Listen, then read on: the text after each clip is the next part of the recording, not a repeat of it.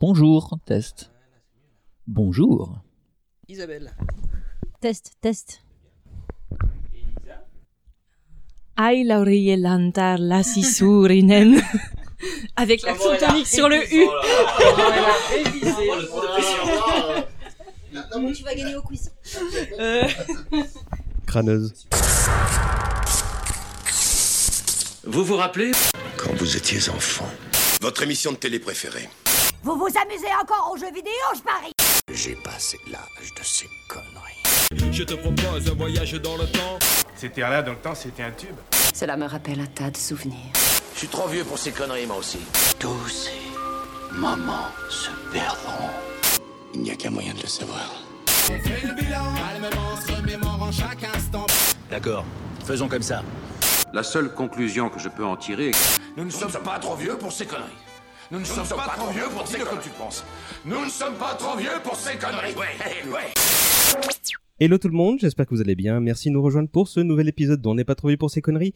Au menu de ce 21e numéro, rien de moins que l'un des sujets les plus attendus, j'en suis sûr. Euh, J'ai pas fait de sondage particulier pour déterminer ça, mais je ne vois pas comment il pourrait en être autrement. On va parler ensemble de trois des livres les plus vendus au monde. C'est une trilogie de fantasy et ce sont les seules infos dont vous aurez besoin pour comprendre que le sujet du jour n'est autre que Le Seigneur des Anneaux. Ils ne sont pas moins de 5 invités autour de moi, euh, sans compter les accompagnateurs. Euh, les places se sont vendues chèrement, mais sans violence, car les ge- gens réunis aujourd'hui forment une communauté de gens euh, tout bonnement adorables. Je vais commencer par saluer Isabelle. Bonjour. Comment tu vas? Bien. Alors, toi, on t'avait entendu pour la première fois pour l'émission sur Blade Runner. Oui, pour Blade Runner, oui. Et merci de, de m'avoir convié. Oh bah, vu ce sujet-là, tu étais tout indiqué. Tu, on rappelle que tu es directrice éditoriale chez Brajlon. Pourquoi tu fais de grands signes, Elisa? Non, je voulais applaudir, mais comme j'ai qu'une main, ça ressemble à rien. voilà. Devant ton micro, par contre. Comment? Tu parles devant ton micro, par contre. Ah. Si tu parles. mais, là, mais ça, c'était pour être coupé au montage, non? Non, bah ce sera. bah justement, bonjour Elisa. Bonjour César. Tu n'étais pas venu depuis un bout de temps à cette émission, toi. C'était Euh. pour euh, le numéro 2, il y a plus d'un an. Chevalier du Zodiac, tout ça. Oui, oui. C'était déjà il y a un an? Bah oui, Fichtre. plus d'un an. Bah tu vas peut-être Ah oui, euh, dire qui tu es, rappeler aux gens. euh, Euh, ben, je suis Elisa, je fais des podcasts avec César qui s'appelle Dev Perso. Euh, bah, c'est un podcast de développement personnel en rapport avec les héros de la pop culture. Et pour le Seigneur des Anneaux, moi, je regrette de pas avoir eu à me battre personnellement parce que j'avais ce qu'il fallait pour. on, on- on va y venir. Mais tu peux, on peut aussi dire que tu es coach en développement personnel dans la vie Oui, tout à fait. et que bah, je- j'imagine que le Seigneur des Anneaux a une petite incidence sur ce métier, mais on en parlera. Tout petit peu. Ensuite, on a Romain avec nous. Bonjour. Euh, toi, t'étais là au live qu'on avait fait sur Dragon Ball. Tout à fait. Et donc, te revoilà. Donc, euh, si t'es de retour, c'est que c'était bien. Bravo. Oui, mais je suis vivant. Je Euh. bouge et tout. c'est- Et toi, tu es euh, notamment auteur de fantasy d'ailleurs. Vie. Euh, bonjour Clémence. Salut. Tu es notre directrice artistique et fan artiste, on le rappelle. J'ai omis de préciser les fois où on t'a eu au, j'allais dire au téléphone, au micro que tu as aussi fait le logo de l'émission. Merci. bah, de rien. Et euh, de mémoire, la dernière fois qu'on t'a entendu, c'était pour Loïs et Clark. Tout à fait. Eh ben merci d'être venu. Et enfin avec nous, on a notre newbie. Salut Jérôme. Salut. Euh, bah, que veux-tu dire sur toi pour te présenter? Alors euh, moi je suis tombé dans la l'heroic fantasy euh, et la fantasy en général euh, quand j'étais tout petit et c'est vrai que ça ça m'a toujours accompagné même si aujourd'hui euh, professionnellement je suis assez loin. Je fais de l'audit financier. Il en faut. je, je vois pas de lien direct, mais tu nous diras si s'il y en a. J'allais demander si t'étais expert comptable et tu m'enlèves les mots de la bouche. J'ai la tête de l'emploi. Et il se trouve que tu es le petit frère de Clémence. Effectivement. C'est une affaire de famille. Et euh, d'ailleurs, il y a le papa qui est derrière nous, pas très loin. Euh, bah, salut Pascal. il lève les mains. Euh, c'est très bien que vous soyez là parce que vous avez des souvenirs en commun euh, que vous allez partager avec nous. Euh, on salue Arnold qui aurait pu être des nôtres, mais on salue également euh, Faye et Mathilde qui s'étaient proposés pour participer à l'émission. C'est le dictat des disponibilités de chacun qui les a empêchés d'être là. On va entrer dans le vif du sujet dans un instant, mais je vais faire rapidement quelques petites précisions. D'abord, c'est qu'on part sur une formule traditionnelle qu'on avait un peu abandonnée euh, ces derniers temps, euh, non pas parce qu'on l'aimait pas, mais parce que euh, on a enchaîné les numéros spéciaux assez régulièrement. Donc là, on va voir le petit débat traditionnel d'une heure avec un œil sur le chronomètre, et tout ça en espérant ne pas trop déborder. L'autre raison qui nous incite à faire une émission pas trop longue, c'est que je travaille déjà sur une émission qui elle sera dédiée sur la vie et l'œuvre de Tolkien. Ça se passera chez Hommage Collatéral. L'émission sœur euh, de celle-ci, euh, si on peut dire. Enfin, euh, je veux préciser que ce podcast portera sur la forme originelle du Seigneur des Anneaux. On ne manquera évidemment pas de digresser et de parler une ou deux fois des autres ouvrages de Tolkien et un petit peu des films, mais on va essayer de se resserrer sur la trilogie pour ne pas trop en faire.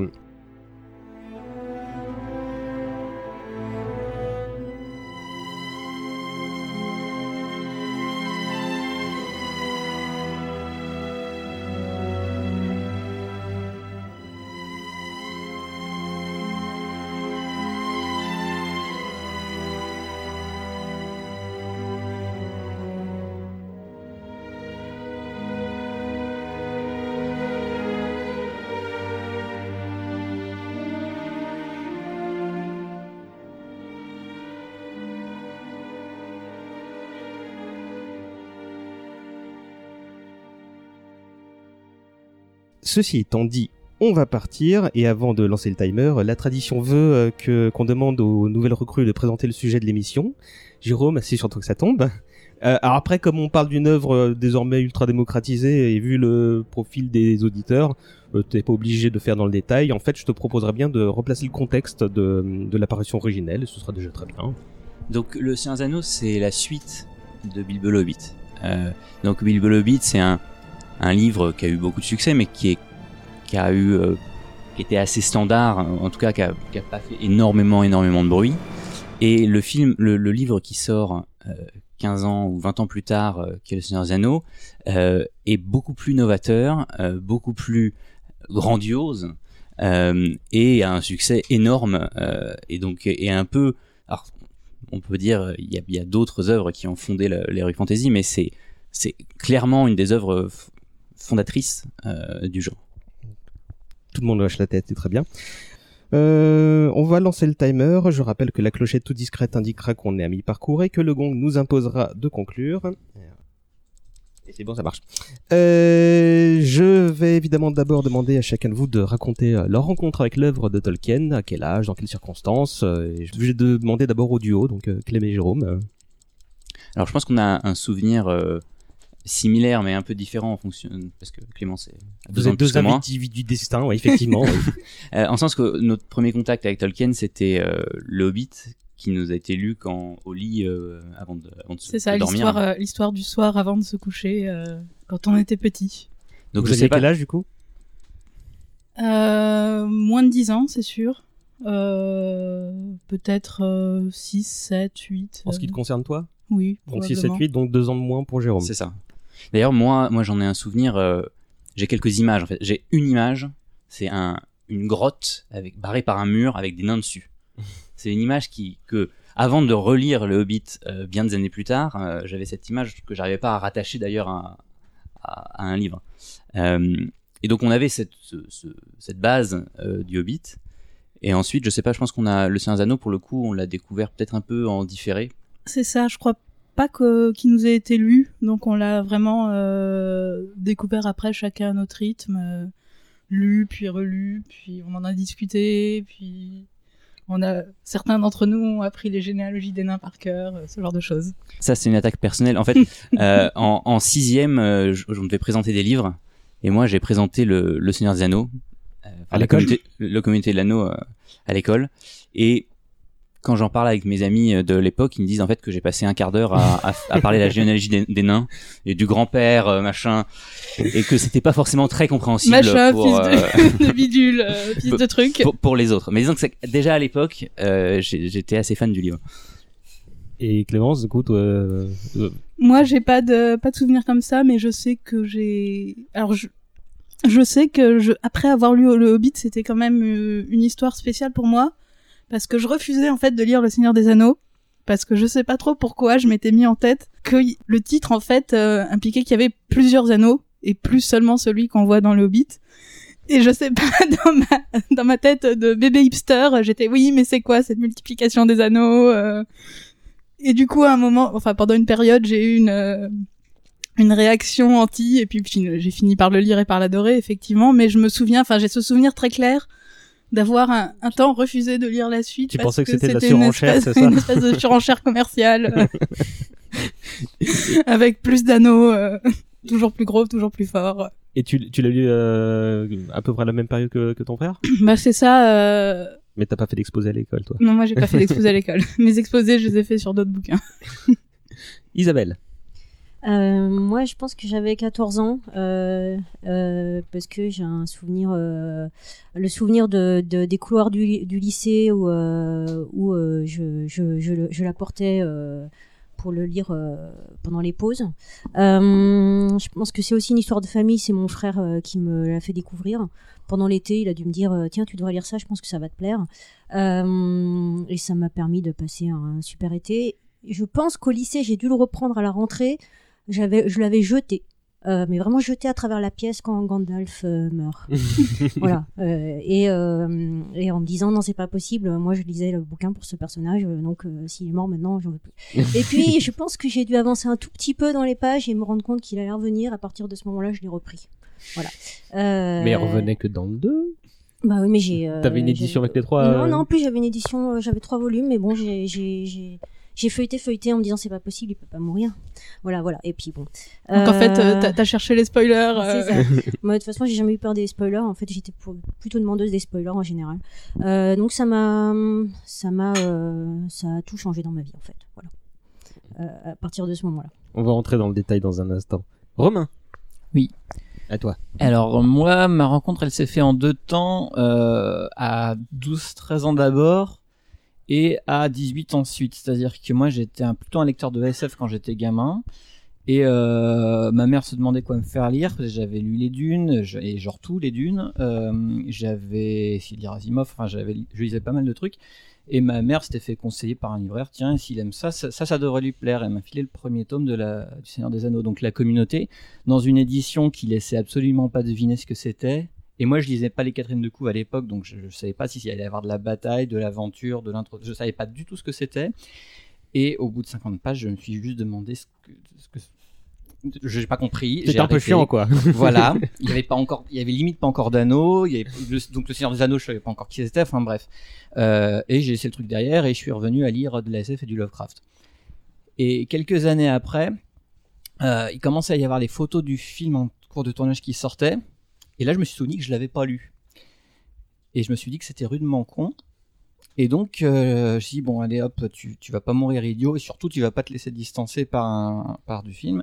Et donc, je l'ai ouvert, je pense, les- le, premier été de mes, de mes 18 ans avant de commencer mes études. Et je pense que j'avais tout lu et commencé le Silmarillion dans le mois. Euh, donc, euh, et là, j'ai plus jamais lâché, c'est-à-dire que je les ai relus plusieurs fois, j'ai relu le Silmarillion plusieurs fois, j'ai lu Les Contes et légendes, enfin bref, euh, accessoirement le Hobbit après, mais j'étais complètement, euh, j'étais coulé Attends. dedans après. hein. Et enfin, Elisa? Euh, alors moi j'ai des souvenirs très très précis pour le Seigneur des Anneaux. C'était un bouquin qui traînait dans le grenier de mes parents parce qu'il y avait des, des cartons de livres à moitié éventrés et je me rappelle très bien de cette couverture de l'édition Press Pocket illustrée par Sue Mac qui était terrifiante. Comme tous les bouquins euh, illustrés par Sudmark. Euh, Presque et j'avais pas prêté particulièrement attention. Un jour, je me suis décidée à le lire. J'ai été au CDI de mon collège et ils avaient pas le premier volume. Alors comme j'avais lu quelque part un bout de texte qui disait euh, on peut ne pas posséder le premier livre. En fait, ça faisait référence à Bilbo, mais je le savais pas vu que j'avais pas connaissais pas l'existence de Bilbo. Donc moi, je l'ai pris au pied de la lettre. Je pensais que c'était le premier tome du Seigneur des Anneaux qu'on pouvait ne pas posséder. Donc commencer par le deuxième me paraissait très bien. J'ai vite compris que je comprenais rien. Et mon papa est arrivé et il m'a vu, il m'a dit "Ma fille, mais enfin, j'ai le tome 1, commence par le début." Il me l'a donné et c'était un 14 février euh, très précisément, je me rappelle de ce que j'ai fait à manger ce jour-là, je vous promets que c'est vrai. il neigeait euh, C'est quoi dans mon forêt natale. Bah en fait, j'avais j'avais fait un dessert à base de pommes et d'amandes pour mes parents parce que c'était la Saint-Valentin. voilà, bref. j'avais j'avais 14 ans et euh, et euh, ça a complètement changé euh, toute ma vie parce que c'était largement mieux que euh, tous les chrétiens de Troyes que j'avais vus avant qui étaient quand même chiants comme la pluie. Et c'était ça que je cherchais depuis le début. D'accord. Euh, Merci à tous pour vos confessions. Euh, moi, c'est un peu comme Romain, c'était tardivement que j'ai vraiment entendu parler de la trilogie. Alors, non seulement je l'ai lu à peu près à ton âge, mais je l'ai, j'en ai entendu parler que très tard. Je devais avoir 14-15 ans. Euh, et euh, je connais absolument pas l'existence même du, du titre, Le Seigneur des Anneaux, jusqu'à ce que je regarde un épisode de Friends. Et là, je regarde Isa parce qu'elle va se dire, en grande fan de Friends, non, tu vois pas où je vais en venir? Bah vas-y, Pas du tout, non. parce qu'il y a il y a Ross et euh, et Chandler qui ont un pote qu'ils appellent Gandalf parce qu'apparemment c'est le gros fêtard euh, et dès qu'il est dans dans dans un coup euh, ils, ils préparent leur valise parce qu'ils savent pas s'ils vont se retrouver au Mexique euh, le lendemain et t'as Joey qui fait mais c'est qui Gandalf? Bah, il fait quoi euh, tu connais pas Gandalf le magicien? T'as jamais lu le Seigneur des Anneaux? Et moi je lui disais bah moi non plus je connais pas le Seigneur des Anneaux Je- et euh, et il s'est passé encore quelques temps et comme toi il a fallu euh, alors que j'étais déjà fan de fantasy sous d'autres formes, euh, en, en BD, euh, manga, jeux vidéo, euh, j'ai appris entre temps que c'était un peu la référence ou du moins le, le, le- l'espèce de, de, de passion zéro du, euh, du genre. Et euh, c'est quand j'ai vu les premières euh, images du film, alors d'abord dans les magazines, mais aussi c'était en 2000, euh, je crois qu'il y a eu le tout premier trailer euh, qui montrait des images de l'ensemble de la trilogie euh, avec comment dire une, une, une, du pseudo euh, Carmina Burana dans les oreilles où, tu vois bah, tous les plans les plus intenses que tu peux imaginer. En tant que bah, fan d'imaginaire tu vois tout ça tu fais qu'est-ce que c'est que ça? Et donc forcément bah, comme toi je me suis empressé d'acheter les bouquins et de les lire à la volée et ça a pas été aussi enthousiasmant que vous mais je vais y revenir tout à l'heure en tous les cas, euh, moi je sais que cette bande-annonce, elle m'avait euh, complètement euh, euh, mis en transe et je, je la trouve, je, je l'ai revue hier hein, et je, l'ai- je la trouve encore aujourd'hui extrêmement bien faite parce qu'elle est, elle est, elle est beaucoup plus intelligente que ce qu'on peut voir euh, dernier temps et elle, a- elle a- je, je trouve que la catchphrase euh, qui termine la bande-annonce c'était euh, You will find adventures or adventures will find you et rien que ça, tu vois, c'est c'est super engageant donc j'étais ok c'est bon bah librairie euh, euh, le lendemain matin et, et le, le tour était joué. Je me souviens de cette bande-annonce. Euh, Eh ben, pas moi. bah, je te la montrerai tout à l'heure. Euh, C'était à une époque où euh, donc on devait attendre que les bandes annonces se chargeaient euh, sur le site d'Apple. En 56K. euh, voilà, et donc c'était c'était un autre temps. Je demandais, je vous disais tout à l'heure que c'était pas ma première occurrence avec la fantasy, mais du coup est-ce que c'était la vôtre? Est-ce que c'était la première fois où vous vous êtes dit ok ça c'est les codes de de, de, de ce genre-là euh, Ben, euh, effectivement, moi, comme euh, Romain, je lisais plutôt de la science-fiction euh, avant. Euh, la bibliothèque euh, de mon père était dans ma chambre, donc le, le soir, c'était c'était livres de science-fiction. voilà, je les enchaînais, même les trucs qui n'étaient pas censés être de mon âge, je les lisais. Et donc la fantasy, ouais, je pense que c'était mon tout premier, à part évidemment ce qu'on peut ce qu'on peut lire en légende arthurienne, etc. ouais. un un peu comme Isa quoi, toi j'ai l'impression. Mm. Romain Moi, j'avais un contact avec la fantasy qui était principalement passé par les productions japonaises. Euh, bizarrement, donc j'étais un lecteur de manga, j'étais un, je regardais et tout ce qui était mythologie alternative, univers, univers de fantasy médiévale, etc. C'était plutôt passé par là jusqu'ici. Et, euh, j'avais déjà l'intuition à l'époque que euh, ce- ce- ce- ce- cette branche de création d'univers, de création de cosmogonie alternative m'intéressait beaucoup. Euh, ce qui s'est passé quand j'ai lu Seigneur des Anneaux, c'est que je me j'ai réalisé qu'en fait, ok, ça c'est la version adulte de ce que je, c'est la version littérairement aboutie. C'est en fait ce que j'aime bien, c'est ça. C'est ce que j'avais l'intuition de de, de, de, vouloir bien aimer, c'est ça. Et euh, avec des, des, langues, euh, avec des, des, langues inventées, avec des généalogies inventées, avec un traitement. Un, un traitement vraiment premier degré quoi. Mhm. Enfin, c'est c'est c'est pas là pour faire euh, rire, pour faire rigoler les gamins, c'est pas là pour distraire, c'est là pour construire quelque chose de littéraire. Euh, donc disons que c'est quand même mon premier vrai contact avec la fantaisie, enracinée, solide, euh, ancienne, avec toute sa complexité et son ambition euh, éditoriale. quoi. Euh, je disais en livre, mais sinon, euh, évidemment, il y avait les films euh, comme euh, Histoire sans fin ou des choses comme ça. D'accord, euh, ouais. Jérôme? Mais moi, pour moi, c'est, c'est, je l'ai lu tellement tôt que euh, euh, ça se fond avec le genre. Je pense que je pense, ouais, à l'époque, je devais lire plutôt euh, des romans de chevaliers ou de choses comme ça. Et pour moi, ça a tellement été le, vraiment quelque chose qui, qui, qui m'a imprégné que pendant très longtemps, ça a été le référentiel de tout ce qui était SF. Euh, et tout était comparé. C'est vrai que j'ai- j'ai du mal à avoir un avis euh, externe ou vraiment euh, euh, individuel sur ces livres parce qu'ils ont euh, ils créent vraiment ma base de culture de, SF avec comme tu disais un univers complet avec une géographie où non seulement les endroits où, les personnages sont existent mais les endroits éloignés existent aussi et ils ont aussi leur histoire et c'est juste qu'on on n'y passe pas donc on, on connaît pas cette histoire là Mais si on y passait, il y aurait euh, énormément d'histoires dans- de passé, de futur. Et, euh, et cet, univers complet, ça a vraiment été mon référentiel. Et c'est aussi pour ça que moi j'ai eu du mal, enfin, il me fallait du temps pour me apprécier d'autres SF, parce que souvent je la trouvais pauvre et très En superficielle. comparaison, forcément. ouais. Clémence? Moi, pas un peu pareil, euh, c'est venu très tôt et je pense que du coup, c'est vraiment euh, le livre qui a euh, qui a infusé euh, tout le reste dans ma dans ma découverte après d'autres bouquins. euh. Je me souviens pas d'autres bouquins de fantasy que j'ai lus avant que avant d'avoir 13-14 ans en fait. Euh, Il est venu tellement tôt dans les bouquins que j'ai lus ou qu'on m'a lu enfant, je me souviens des Trois Mousquetaires. Euh, donc KPDP, euh, déjà un petit peu ce côté aventure, euh, ferraillage, mais effectivement le Seigneur des Anneaux, bah c'est, il y a, enfin je, j'arrive même pas à imaginer un monde où je j'aurais pas ce référentiel euh, pour ce qui est la fantaisie et le et ce qu'on peut en attendre en fait finalement. Donc c'est après j'en ai lu beaucoup d'autres différentes, parfois sans, je pense que peut-être que ce que j'ai lu ensuite euh, c'était peut-être Légende tout simplement De de. Ah ouais. j'ai dû peut-être en lire d'autres, mais j'ai rien qui me Qui me en vienne tête, en tête comme ça là. Où là, du coup, t'avais pas de magie, c'était euh, juste du, enfin, De l'aventure. Ouais, c'était plus de l'aventure. Mais euh, sinon, bah c'est ça, c'était un- la SF aussi, mais euh, mais le Seigneur des Anneaux quoi. Et Elisa. Euh, bah, en lecture, c'était aussi le premier. J'ai passé en, j'ai passé en revue et euh, pareil, bah, moi j'avais lu Alexandre Dumas, j'avais lu euh, bien sûr le- les Trois Mousquetaires 20 ans après, le Vicomte de Bragelonne, mais aussi La Dame de Montsoreau, ce genre de choses. Et en fait, je suis venue à ça à cause du dessin animé Prince Vaillant qui passait sur euh, France 3. Et moi, ça a été le début de absolument tout. J'avais quoi, 9-10 ans la première fois que je l'ai vu. Ça a fait dans ma tête. Et c'est là que je me suis dit, ah, mais les Chevaliers des Tables Rondes, machin, tout ça, il y a un bonhomme, ça s'appelle Chrétien de Troyes. Il y a une belle couverture avec un Perceval les cheveux au vent. Ça va être démentiel. C'était nul.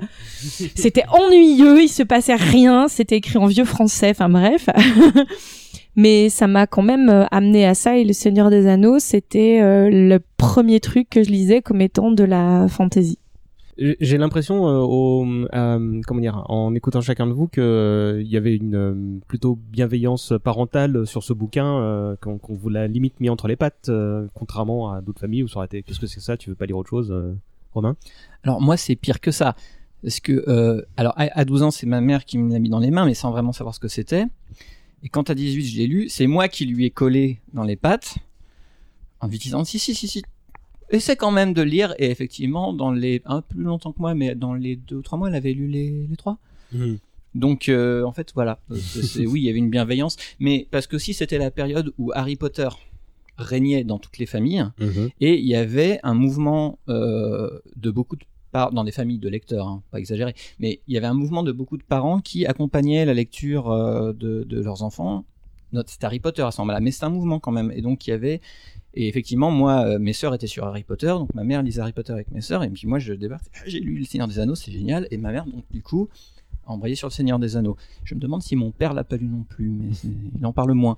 Mais donc voilà, donc c'est même l'inverse qui. D'accord. Isabelle? Euh, en- je pense pas qu'il s'occupait de ce que je lisais. euh, il savait que voilà, il s'occupait pas de mes lectures en fait. Euh, Mais le bouquin voilà. était dans sa bibliothèque, quoi. Euh, non. Non Non, non. Euh, c'est, je vous dis, c'est mon frère qui me l'avait, qui me l'avait prêté et je pense qu'il l'avait, il avait peut-être emprunté à la bibliothèque effectivement, mais c'était, on parlait plutôt de science-fiction, euh, mais pas. euh, non, je pense que la fantasy, ça, par contre, euh, ça a jamais été trop le truc de mes parents. D'accord, mais pas non plus, t'as pas été spécialement euh, interdite de dire. euh, Non, mais en fait, euh, ouais, euh, il, il s'occupait pas de ce que j'empruntais à la bibliothèque. J'avais emprunté ça d'à 13 ans. euh, Hmm. Voilà, s'il avait su, je pense que ça aurait été un problème, mais voilà. Elisa? Ah bah moi c'est mon père qui me l'a donné et la légende familiale veut que quand j'avais 2-3 ans et que je refusais de marcher pendant les balades et que je voulais que être sur les épaules de mon père, que pour m'occuper il me racontait Bilbo le Hobbit. J'en ai aucun souvenir, mais vraiment, je le regrette bien. Donc euh, oui, c'est mon père qui me l'a mis dans les pattes et euh, c'est aussi lui qui m'a fait lire à Harry Potter. Donc euh, merci papa. sans lui, je serais passée à côté de ma vie entière en fait quand on y réfléchit. Merci, papa.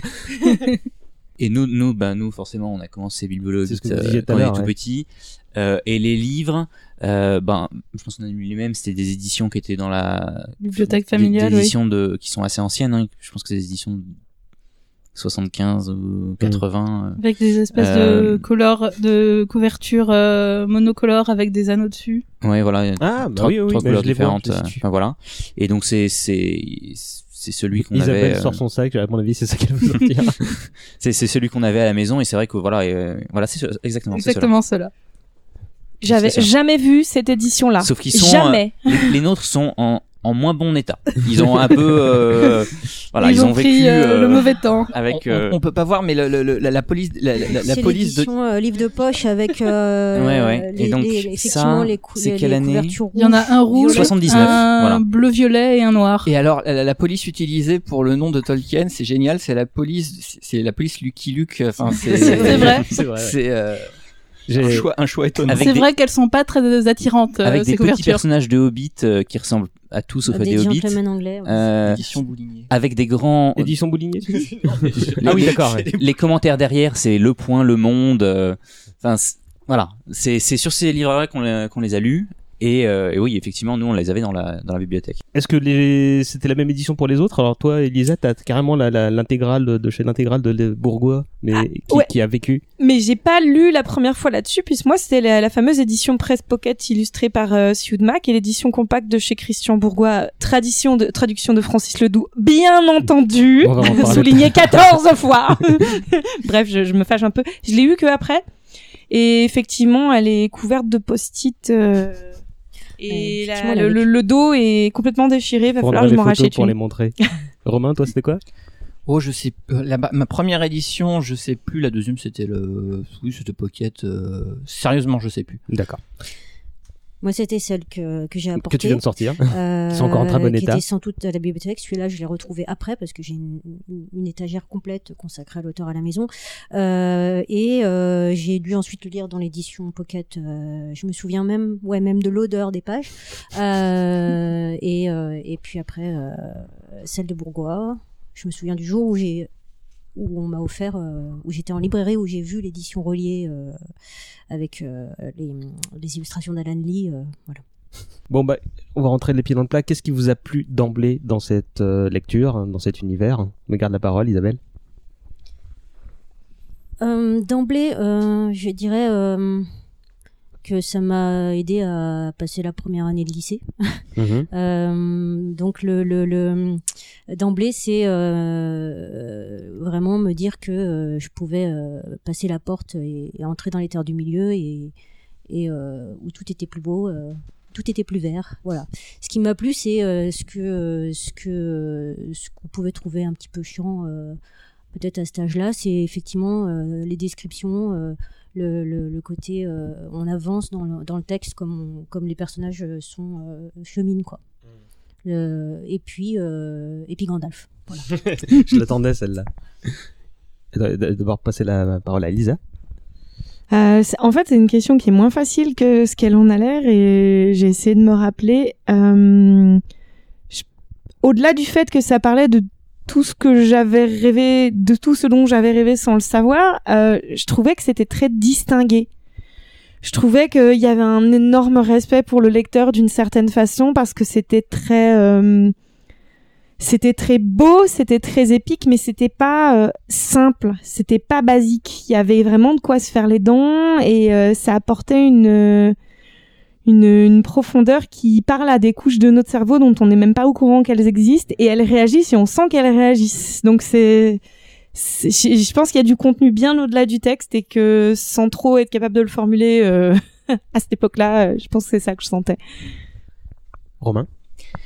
Bah moi, euh, je alors pour ce qui m'a plu en fait, euh, je pense que euh, c'est vraiment le, côté l'ambition littéraire qui se dégage du livre. C'est-à-dire que je devais avoir déjà lu de la fantasy. Je sais que j'avais essayé de lire Conan.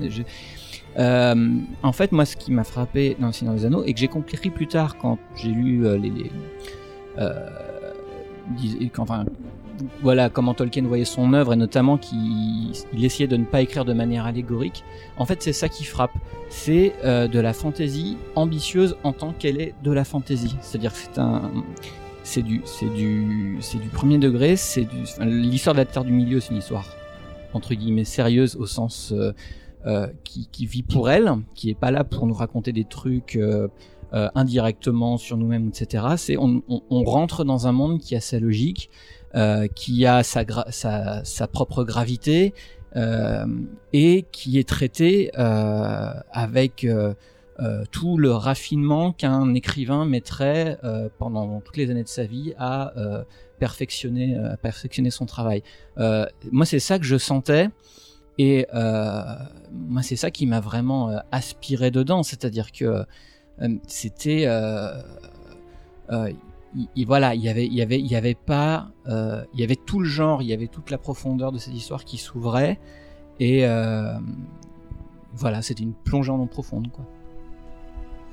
Moi, je me souviens pas vraiment des deux ou trois premières fois que j'ai lu, je pense, parce que euh, j'ai des souvenirs clairs de lecture, mais c'est déjà des souvenirs de relecture finalement où je remarquais des choses différemment que j'avais pas, où je remarquais des choses que j'avais pas remarquées avant. Du coup, finalement, je sais pas trop ce qui m'a euh, accroché au début et qui m'a poussé à le relire trois fois avant de commencer à me souvenir que je l'avais lu. Euh... C'est tellement toi ça. Mais euh, je sais ce que j'aimais pas, euh, étonnamment. Je sais que les chansons, euh, je les passais. euh, Je vais vous poser la question dans un instant. euh, si mais euh, mais ce qui, me, ce qui me parlait, je sais pas, c'était peut bah, peut-être le, le trajet justement qu'on fait avec euh, avec les personnages et à la fois ce, ce souffle épique et en même temps cet aspect euh, où finalement le cette chose impossible qu'ils sont en train de faire elle est faite euh, bah, par des, personnages individuels faillibles qui, qui luttent tout du long pour euh, pour le faire sans savoir si c'est possible d'être fait. Et euh, donc ça c'est ça c'est entraînant parce qu'on est avec eux en fait on avance au fur et à mesure et puis euh, et puis sinon bah des- j'avais des passages préférés des moments euh, étonnamment je, je me souviens euh, aimer énormément le le retour à la comté. Euh... je Non, non, vois mais- Isaac qui fait la, la grimace. Mais euh, mais voilà c'est plus euh... je saurais pas dire exactement quoi mais clairement il y a quelque chose. Jérôme? Mais moi, de la même façon, les, les premières lectures, j'aurais du mal à avoir un souvenir exact. Par contre, je sais que ce qui, moi, m'avait accroché à l'époque, c'était le côté euh, chevaleresque, euh, euh, martial, euh, militaire, euh, des, des, des personnages avec des épées euh, qui être des orques. c'est cette dimension vraiment... Oui, voilà, c'est la, la chevalerie, mais... Mais plus épique. L'effort de guerre. euh, Euh, voilà. Je pense que en tant que à, à- Ça aussi, c'est tellement toi. à, à, à 12-13 ans, euh, c'était vraiment ça, moi, qui me, qui, qui, me- Qui m'accrochait. Et puis ces, ces généalogies de guerriers, c'est tous morts dans des conditions horribles, dans des embuscades. Là, si on repart plutôt sur le Silmarillion. Euh, et je pense que c'est plus tard, en, en- au gré des relectures, que que ma, ma lecture du livre s'est enrichie et, euh, et où effectivement ce, ce- cet univers complet euh, m'a attiré. Enfin, Mhm. Je pense que c'est un sujet qui, qui revient souvent dans cette, dans cette œuvre parce que c'est une des choses qui les rend uniques, c'est que en tant qu'œuvre unique et en plus quand on lit euh, les Contines achevés, le Silmarillion, euh, voilà, on a vraiment l'impression de d'avoir de lire un peu un livre d'histoire par moment, Mm. Euh, de avec une précision, avec une euh, un- une logique dans le cheminement de l'histoire qui est euh, qui est super intéressant parce que non seulement il y a ces côtés épiques qui étaient les premières choses qui m'avaient touché mais comme dans la vraie histoire c'est pas parce qu'il y a un côté épique que euh, 20 ans 30 ans plus tard 50 ans plus tard euh, ben en fait euh, euh, tout ce qui a été construit est, est en ruine. Euh, et donc il y a ce- cette cette respiration de l'histoire qu'on trouve qu'on sent beaucoup dans le, dans le livre et qui est euh, et qui est super euh, intéressant Romain? Euh, Oui, je rajoute juste euh, une chose, et ça rebondit un peu sur ce que tu disais. Euh, c'est moi ce qui m'avait vraiment frappé, et qui, je pense, que c'est vraiment à la lecture du Retour du Roi que, que j'ai compris que c'était ça qui me, qui me touchait. C'est qu'il y a très peu de jalons dans cette histoire, et c'est spécifique au Seigneur des Anneaux. Moins, beaucoup moins pour le Hobbit et beaucoup, beaucoup moins pour le Silmarillion, mais il y a, les jalons de l'histoire du Seigneur des Anneaux sont très rarement, très très rarement euh, surnaturels, fantastiques. Euh, les je, je repense à une partie du Retour du Roi qui m'avait pas mal marqué, alors qu'elle est assez anecdotique pourtant, mais c'est tout le trajet de l'armée des Rohirrim jusqu'à la bataille du champ des Pélénor.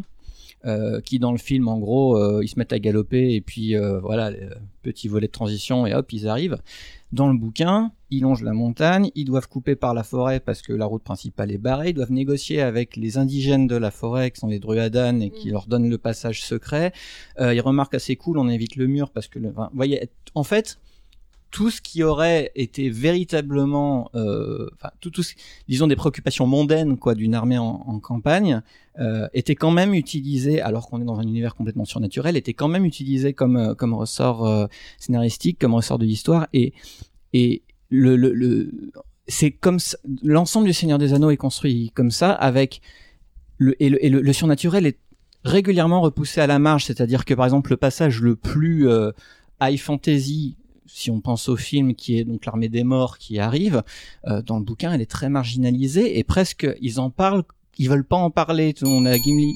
Ah, Désolé. T'inquiète pas, Isa, c'est normal. non, mais on a, on a, je, je crois qu'il y a même, on, il le mentionne va- euh, vaguement, euh, Gimli et Legolas qui dit on veut pas parler de ça, c'était terrifiant, on a failli s'enfuir. Enfin, il parle même presque pas de l'armée des morts.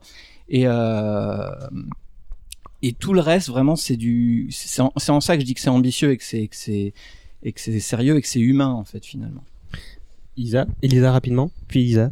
Euh, oui, euh, je viens de me souvenir en fait quelque chose qui m'avait plu. Moi, j'en ai beaucoup parlé avec mes collègues du forum euh, JRVF, un forum qui a été célèbre en son temps parce qu'on on aidait Christian Bourgois pour les- l'édition des bouquins ou des trucs comme ça. Euh, c'est qu'en fait, euh, moi j'avais la nostalgie des belles choses perdues, Nouménor, disparu, tout ce passé dont on sait qu'il a été énorme, qu'il a été super important, mais qui n'est plus là. Euh, quand je quand je lisais le texte, j'avais cette sensation de choses perdues, alors que moi j'avais 14 ans. À, ma connaissance, j'avais absolument euh, rien perdu, ni l'Atlantide, ni autre chose, et je le ressentais dans mes tripes. Et je pense que c'est un ressort qui marche sur beaucoup beaucoup de gens, et on ne sait pas qu'est-ce qu'on a perdu, mais on est certain que c'est le cas. Et on le regrette, comme les elfes pour Valinor. Bah, effectivement, euh, c'est exactement ce que je voulais dire. C'est cette impression de, comme dit Romain, il y a peu de raccourcis à part le raccourci vers les champignons et les raccourcis n'en sont jamais en fait. Euh, cette impression qu'on pourrait euh, creuser, creuser, creuser et toujours trouver quelque chose. Plus effectivement l'aspect historique qui fait qu'on a conscience d'un passé, de quelque chose qui était là avant, l'âge d'or en fait, et, euh, et c'est c'est ce- cette impression d'avoir trouvé un trésor et de se dire euh, je pourrais toujours y revenir. euh, voilà. Je vois bien ce que tu veux dire parce que moi effectivement ce qui m'a plu et euh, assez décondensé euh, dans ma première lecture c'était euh, vraiment euh, d'avoir affaire à une, une sacrée géographie à une sacrée histoire et de, et de savoir que le, le, le- le- l'auteur qui est derrière ce texte en fait avait réponse à tout en fait donc ça j'aimais vraiment le cet aspect voilà, je, je, j'ai réponse à tout, t'inquiète pas. Je, quelles que soient les directions dans lesquelles je vais t'embarquer, euh, tu, ce sera construit. euh, euh, et ça, ça me, ça me plaisait beaucoup. Euh, Après, dans la forme, moi, j'étais un peu, comment dire, moins enthousiaste que vous, mais on va y venir. Euh, mais ce que je rajouterais aussi, c'est un, un un, un certain sentiment de bienveillance sur l'ensemble de, de, de, de l'histoire en fait puisqu'on suit des gens bons profondément bons ou des bons des, des personnages euh, sy- sympathiques mais qui ont des failles ce genre de choses. Euh, je moi j'étais très content de, de suivre leur, leur petite histoire et pourtant bah c'est pas des personnages gris c'est des euh, et en fait bah je ce que je pouvais euh, comment dire pour moi c'était euh, un petit cliché au départ et puis en fait à la fin de, de au fur et à mesure du roman je me disais bah en fait ouais j'ai commencé le tome suivant parce que bah, je me suis attaché à tous ces personnages là donc euh, je sais pas ce qu'ils veulent rêver mais je suis je suis content de, de, de, les suivre T'avais commencé à, parler d'un moment euh, favori, euh, Clémence. mais j'ai passé la parole à chacun pour. euh, vous avez le droit de chacun de citer un personnage favori et un moment dont vous vous souvenez tout particulièrement. Romain. Euh, les autres, vous voulez pas y aller Bon, je veux bien. Je, Isabelle, je veux bien. c'est Gandalf, toi? Euh, Mon passage préféré, euh, vraiment, qui je sais pas, je- ça me touche beaucoup. Je saurais pas dire pourquoi. C'est quand, euh, quand Gandalf et Pipin chevauchent. euh, Pipin a touché euh, le Palantir et euh, Gandalf s'inquiète beaucoup pour lui. Il l'emmène et il chevauche pendant toute une nuit. Euh, je retrouvais ce, ce sentiment dans True Grit, à la fin de True Grit. Euh, et, euh, et Pipin, euh, ce que j'aime c'est pratiquement mes deux personnages préférés euh, parce qu'ils sont, ils sont, ils sont vraiment, ils sont très opposés. euh. Donc, euh, il y en a un qui est, qui est pratiquement tout neuf et puis il y en a un qui, est- qui, est- était très très très vieux. Et, et on, sent cette admiration que Gandalf a pour les hobbits parce qu'ils sont cette naïveté, etc. Et donc, on, on sent qu'il le protège pour tout ça, pour ce qu'il représente. Euh, et, euh, et Pipin qui lui pose toutes ces questions sur euh, je pourrais vous en poser plein mais alors les étoiles dans le ciel etc etc il y en a qui fait bon plus tard plus tard et euh, j'aime beaucoup cette scène je voilà je trouve que c'est que c'est une... et puis la scène où euh, où Frodo s'inquiète dans la Moria et, et, euh, et où Gandalf lui dit euh, ce qu'on doit décider c'est de ce qu'on va faire du temps qui nous est imparti Voilà. Et donc Gandalf. Encore Gandalf. Moi, euh, ça c'est un moment juste avant. Euh, c'est avec le Palantir, ou juste après d'ailleurs, plutôt juste après. Euh, c'est euh, Aragorn. je je me rappelle même plus dans le livre si c'est très décrit ou si c'est c'est dit en passant. C'est Aragorn qui se qui se montre à Sauron. C'est dit en passant. c'est- On n'assiste pas à la scène. Voilà. Il, il- il- et- mais, mais, on- mais il y a un changement. Le changement se fait là. Euh, il, il prend son rôle. C'est, c'est, ça revient un peu sur le- l'image du, du, du chevalier guerrier viril, euh, euh, voilà, euh, qui était un peu un chevalier gris perdu. il arrive en tant que rôdeur. il a ce côté très, très homme des bois. et à partir de ce moment-là, c'est un peu dans la, dans, la, dans la dynamique et il se transfigure cette espèce de, de chevalier roi euh, très arthurien. euh, Il y a une super progression Aragorn parce que quand tu le découvres, tu te dis bon bah c'est juste le mec qui va leur sor- le sortir de euh, comment dire euh, une épine du pied et puis bon euh, il va et on va le voir à 30 secondes et puis finalement non en fait et tu te rends compte que c'est peut-être le personnage le plus important de toute l'histoire. C'est ça. Et qu'il a, lui aussi, il a une histoire et lui aussi, il vient, euh, il a une dynamique où sa, sa, sa lignée est complètement tombée et il est un peu le dernier espoir. Il a beaucoup de poids sur les épaules, un peu trop d'ailleurs pour euh, ce qu'il ce qu'il préférerait.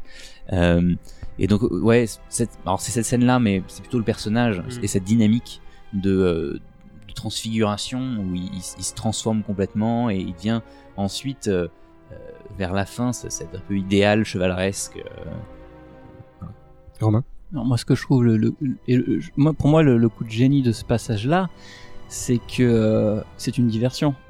Et que toute cette montée en puissance d'Aragorn, euh, qui est totalement réelle, c'est le vrai roi, etc. Et il le sait, et il l'assume comme tel, et en même temps, il, Il doit a se fait son faire à l'idée- il le fait savoir. ouais. il doit se faire à l'idée que son rôle principal, c'est d'attirer le regard de Sauron pour pas qu'il Mhm. voit le Hobbit qui se file derrière. Et ça, je, je trouve que enfin, c'est une, une déviation du, du, du, du schème traditionnel euh, de la montée en puissance du chevalier euh, qui, qui est vraiment, qui est vraiment très, très sympa et qui joue pour le personnage d'Aragorn qui, est, euh, qui a une idée exacte de qui il est. Il est ni trop humble, ni trop arrogant, et c'est là que c'est un c'est ça, qui fait que c'est un personnage euh, que même dans le livre, il est quand même assez. euh, il, c'est- il, est- il doute pas beaucoup dans le, dans, le, dans le livre Aragorn, mais il arrive quand même à être sympathique parce qu'il a exactement les pieds euh, dans les bonnes chaussures. Mm. Quoi. Euh, bah, garde la parole pour me dire. Attends, tu veux surenchérir même Hum, Ça, une autre scène, un autre personnage. Bah on va revenir, on va d'abord faire un premier tour de table. Du coup ton perso et ton moment. Eh ben moi, euh, en, temps- en termes de personnage, je pense que ce qui, va qu'est-ce qui me reste, c'est le nettoyage de la comté. Et à un moment précis, à la toute fin, où euh, Frodon dit aux hobbits qui sont en gros prêts à lapider euh, Charcou, donc Saruman, euh, et qu'il décide de l'épargner. Et euh, c'est un moment, et même Saruman, en fait, à ce moment-là, il est dit euh, un, une- un- un flash d'admiration c'est très étonnant à ce moment-là parce que Saruman, est- c'est le personnage mesquin par excellence depuis le début qui n'admire personne à part lui. Et à ce moment-là de, de, de mensuétude de la part de, de, de, de Frodon, euh, Saruman a un, un éclair de, de, de, de, de- de- presque de bons sentiments. Et euh, il lui dit euh, Je ne vous souhaite pas euh, une belle et longue vie, vous n'aurez ni l'une ni l'autre, mais ce n'est pas de mon souhait. Je, vous- je ne fais que vous le prédire. Mais C'est marrant, je l'avais pas du tout interprété comme ça. Bah, il le dit, ah, à la fin, c'est décrit comme ça. C'est décrit euh, à- à- presque sans morgue en fait. Hmm. Puis il s'en va, puis il est. C'est vrai que pour Saruman, c'est c'est c'est c'est au- faire preuve de bienveillance presque. Oui, en fait, il, il est vaincu, Saruman, et euh, quand. En fait, Frodon lui enlève sa dernière carte. Il, aurait voulu faire un dernier mal au Hobbit, et il voit que le Hobbit est complètement au-delà de ça. et il dit ah là là j'ai un peu trouvé mon maître, je, je suis vraiment vraiment battu et effectivement il en revient pas. Mais pour moi c'est moins de la bienveillance que euh, que une prise de conscience que il, il est vraiment fini quoi. Oui, mais c'était typiquement. Il était incapable pendant tout le livre d'avoir cette prise de conscience. Tout à fait. C'est d'ailleurs comme ça qu'on a pu le ce battre. moment. Mais oui, mais c'est ça qui qui est la fin totale d'un des personnages, quoi. Et ton perso Euh, Mon perso préféré euh, Du Seigneur des Anneaux ou de l'ensemble de l'œuvre de Tolkien Du Seigneur des Anneaux. Euh, je pense que mon perso préféré, c'est peut-être Denethor. Ah ouais. En, en termes de développement et en termes d'idée du personnage, euh, d'abord parce que c'est un, c'est un, c'est, un personnage qui est, qui est démoli par la, par ce qui se passe autour de lui, alors qu'il avait la force théoriquement de résister. Et c'est peut-être le personnage, je trouve, tragique par excellence de, de Mhm. cette histoire. C'est-à-dire que euh, le, le- euh, il- il- là où euh, c'est-à-dire que c'est terrible parce qu'il y a deux personnages qui sont corrompus par le Palantir. Il y a Saruman et Denethor dans l'histoire. Euh, mais euh, Saruman est, est- est immédiatement corrompu par sa soif de pouvoir, par l'offre de pouvoir que lui fait euh, Sauron. Et je crois que Gandalf le dit comme ça. Ça ne marche pas sur Denethor. C'est-à-dire que Denethor ne- n'est pas corrompu par ça. Ce qui va le détruire, c'est que Sauron va lui montrer les défaites, les échecs, l'étendue de sa force pour le, pour le désespérer petit à petit. Mais il n'est pas corrompu comme l'est Saruman. Et à ce titre-là, on sent que c'est un personnage qui aurait dû euh, faire partie, euh, disons, des, cartes à jouer du camp du bien à la fin, euh, et qu'il aurait retiré par, par simple dépression parce que parce qu'il a perdu espoir, quoi. Et, et voilà, moi je, je, trouve que c'est un personnage qui me, qui me reste en mémoire, mais c'est très négatif, mais qui me reste en mémoire à la fin. Et puis ce, ce- personnage, ce qui est, que je trouve très bien, c'est que il montre les différentes réactions qu'on peut avoir. Il fait un contraste intéressant avec d'autres personnages qui ont aussi vécu ce, cette déliquescence et le l'échec euh, et, donc c'est pas quelqu'un qui est faible et qui est mis dans une situation et donc qui, tombe. Parce que si dans ce cas, si c'est ce personnage-là, ça n'a pas d'intérêt. Non, c'est un personnage qui est aussi fort que d'autres qu'on voit, sauf que il a peut-être trop de responsabilités ou il était au contraire trop investi dans ses responsabilités parce qu'il avait vraiment ce rôle de, de dirigeant et donc les échecs le touchent encore plus. Euh, et donc je trouve que ça fait un parallèle euh, très fort qui renforce ceux qui s'en sortent quelque part que euh, même des gens qui ont cette force, cette noblesse, c'est pas c'est pas un petit seigneur. Même des gens qui ont cette noblesse, bah, s'ils sont confrontés avec trop de trop de choses négatives, trop de faib- trop de euh, de constats d'échec sous leur stabilité, euh, bah, bien, ils peuvent ils peuvent faillir. Hmm.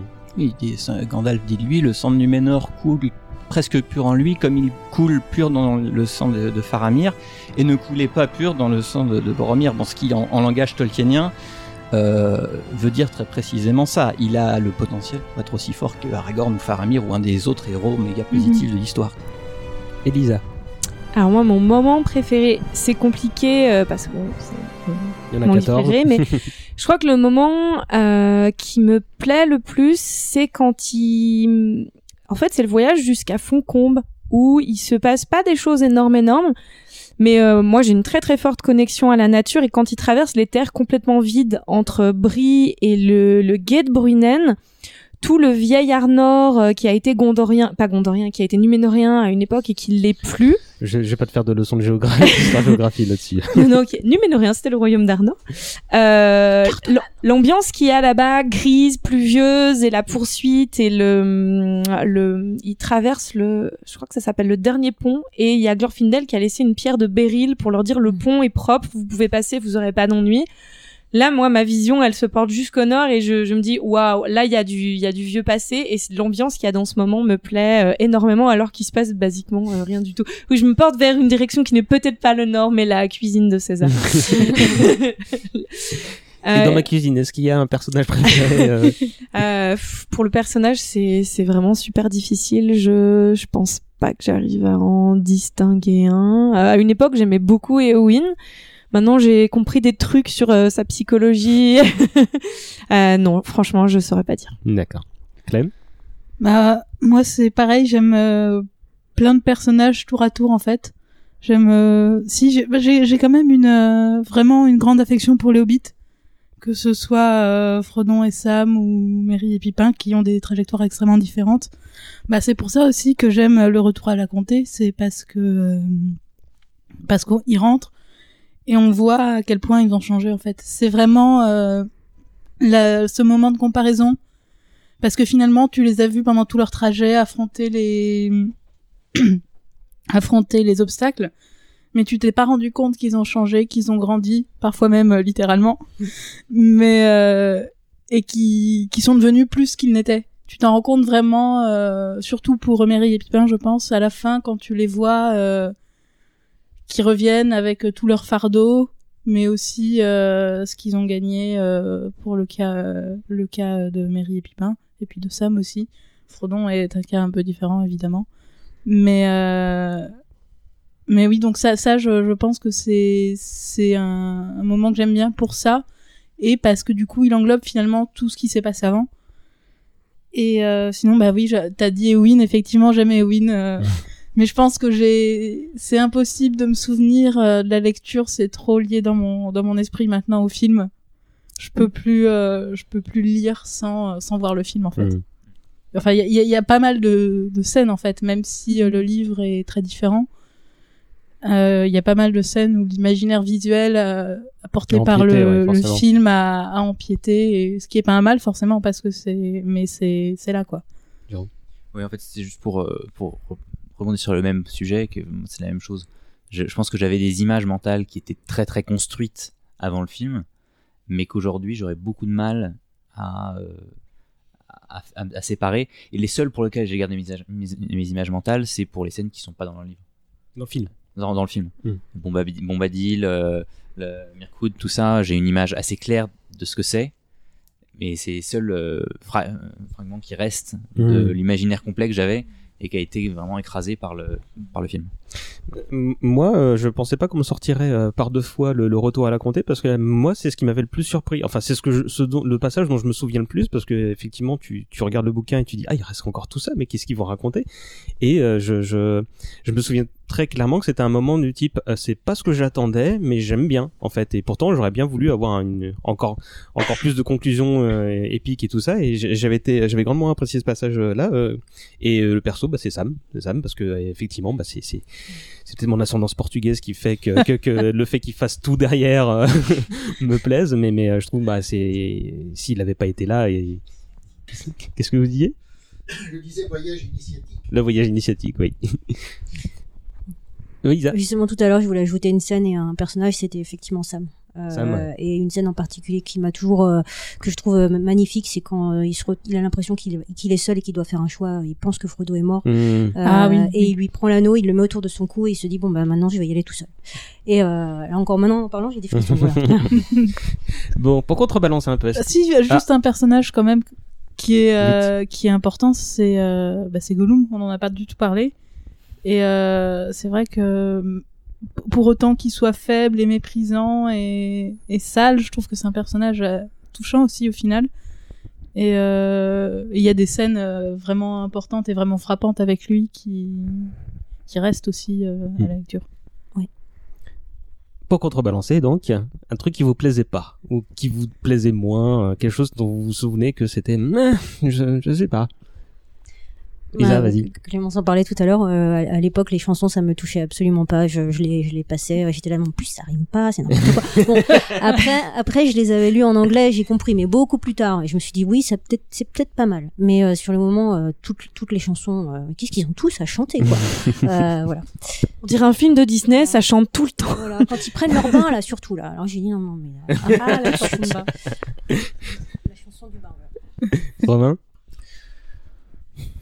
Tom Bombadil. ah bah Mais j'attendais. oui, Tom fucking Bombadil. Je ne suis pas d'accord. Euh, bah non mais non mais c'est c'est vachement c'est en, en tant que tel c'est vachement sympa. Euh, c'est c'est c'est- c'est bien écrit y a pas de doute L'i- l'imagerie est jolie. Mais je, je crois non ça n'a rien à faire là-dedans c'est tu, tu le sors tu le mets à côté tu le lis à part c'est très joli. Mais euh, mais dans, dans le dans le dans le run euh, c'est très difficile à comprendre. J'en rajoute un truc qui m'a laissé. Je, je me souviens juste moi que je me suis volontairement cogné la tête contre la vitre du métro pendant le- ce passage qui était trop long. Il y a, il y a ça et en fait il- voilà bon bah, mais au-delà de ça Bombadil donc euh, est totalement indifférent à l'anneau comme paraît l'être Faramir plus tard et je me souviens que ça m'avait gêné aussi. Ah bon? Ouais. Ah C'est-à-dire que Farah, bah, c'est les deux choses. C'est-à-dire que visiblement, c'est les deux trucs qui sont un petit peu, je trouve, euh, incohérents. C'est que euh, on, on, on passe tellement de temps à nous expliquer que l'anneau est méga dangereux, que plus t'es plus puissant, euh, plus il est dangereux pour toi parce que plus il te tente. Euh, alors on attend Bombadil au début qu'on n'a rien à faire. Bon, il est spécial, on nous explique, il était le premier, il sera le dernier, etc. Bon. Et puis à la fin, on a Faramir qui dit euh, si je le trouvais sur le, si je le trouvais au bord du chemin, je me baisserais pas pour le ramasser. Mais oui, mais c'est parce que l'anneau a causé la perte de son frère, qui était la personne la plus chère au monde pour lui, et donc évidemment, il va pas ramasser le truc qui a causé la perte de son frère. Il est pas Même, idiot. on parle du truc que Isildur a chopé alors que ça avait causé la perte de son frère, de son père, de l'intégralité de son. Isildur était stupide, pas Faramir. Isildur était un héros. Ah oui, un héros stupide et stupidement mort. Non, mais moi j'aimais bien le fait que justement un, personnage secondaire euh, se dise bah j'aurais pu avoir une destinée de taré et euh, bah, devenir le maître du monde. Non. Mais moi, je, je l'interprète pas exactement comme toi. Faramir, c'est un, c'est un lieutenant, c'est un second. C'est un peu comme Sam, sauf qu'il est pas hobbit, mais euh, il a, il- quand on le rencontre, il est capitaine, il dirige ses hommes, mais il a quand même cette, cette posture, euh, je dirais posture mentale, c'est- Effacé un mais peu. de de second. Hmm. Et, et je pense que quand il le dit, là, c'est quand il dit qu'il le ramasserait pas, je pense que c'est plutôt de la bravade. Euh, Je suis d'accord. et que le, le, le, le vrai choix qu'il fait de laisser partir Frodon, c'est pas un choix facile. C'est vrai que j'ai autant je suis d'accord avec toi sur Bombadil. Euh, si on revient à la question de base, euh, le moment euh, qui nous ont moins plu, pareil, Bombadil, j'ai toujours eu du mal à, la- à le à m'accrocher. Hum. Le monsieur qui Et- fait les claquettes dans les bois, oui. et dans, pas- dans- dans mes relectures annuelles, à une époque où je le relisais annuellement, euh, je, je sautais le passage. Ça m'est arrivé aussi. Euh, Pas moi. mais, mais, mais par contre, sur la- l'attirance de l'anneau, autant que lui soit pas attiré par l'anneau, ça me gêne pas. Autant moi, j'ai jamais été frappé par le fait que Faramir, euh, euh, ça m'a jamais paru facile le fait que Faramir laisse partir Frodo. Clémence. Non, je pense qu'on a une défense de Tom Bombadil qui arrive. Ah, ra- rapidement, Elisa. Un Non. plaidoyer quoi, sur non, mais en fait, c'est surtout que moi, il n'y a pas de moment du roman que j'ai moins aimé. Et si je devais en citer un, je devrais l'inventer. Donc, ça serait faux. Euh, donc, je vais juste dire que j'ai bien aimé Tom Bombadil. Bah, je... Il sert à, il sert pas à grand chose dans l'histoire, mais en fait, moi, j'ai un peu lu Le Seigneur des Anneaux comme on lit des mythes, et dans les mythes, il y a toujours une histoire what the fuck qui n'a apparemment aucun rapport avec le reste et qui est agréable en soi, juste en soi, juste à apprécier comme ça. Et comme moi, j'aime bien les, les choses qui zigzaguent et qui se perdent un peu dans les herbes, et puis on court après les papillons, et puis ah, on se retrouve coincé dans un saule, et mon dieu, qu'est-ce qui m'arrive, et après je vais manger des tartines de beurre chez un drôle de type. Ça, c'est- en fait, c'est c'est le genre de truc qui s'accorde très bien avec mon style de pensée, et j'ai besoin de respiration dans les histoires, et on a eu très peur avec les, les cavaliers noirs à travers la comté et euh, euh, l'homme saule et du coup le fait qu'on passe tout un chapitre à juste écouter des histoires sous la pluie et à manger des tartines moi personnellement ça m'a fait du bien parce que je commençais à avoir un peu trop de tension Ouais, Je me souviens même plus de l'homme saule. Clémence? Non, je voulais juste dire que peut-être le. Je pense que la première fois que j'ai lu, j'ai été euh, surprise par le début aussi. Concerning Hobbits. J'allais le dire. à propos des hobbits et l'herbe à pipe. C'est ces 50 premières pages qui sont un mode d'emploi euh, du fonctionnement de la vie dans la comté euh, et d'où est-ce qu'ils trouvent leur herbe à pipe et enfin voilà le Moi, ça m'a fait péter les plombs.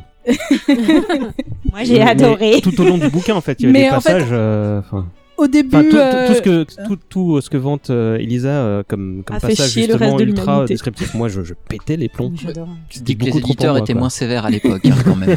Mais en fait, c'est des pa- passages qu'en vieillissant, j'apprécie beaucoup plus. En fait, quand j'étais ado, euh, il me faisait un peu chier. euh, Bon, je sautais Tom Bombadil, je sautais pas Concerning Hobbit, mais euh, mais maintenant, en relisant, finalement, euh, je j'apprécie.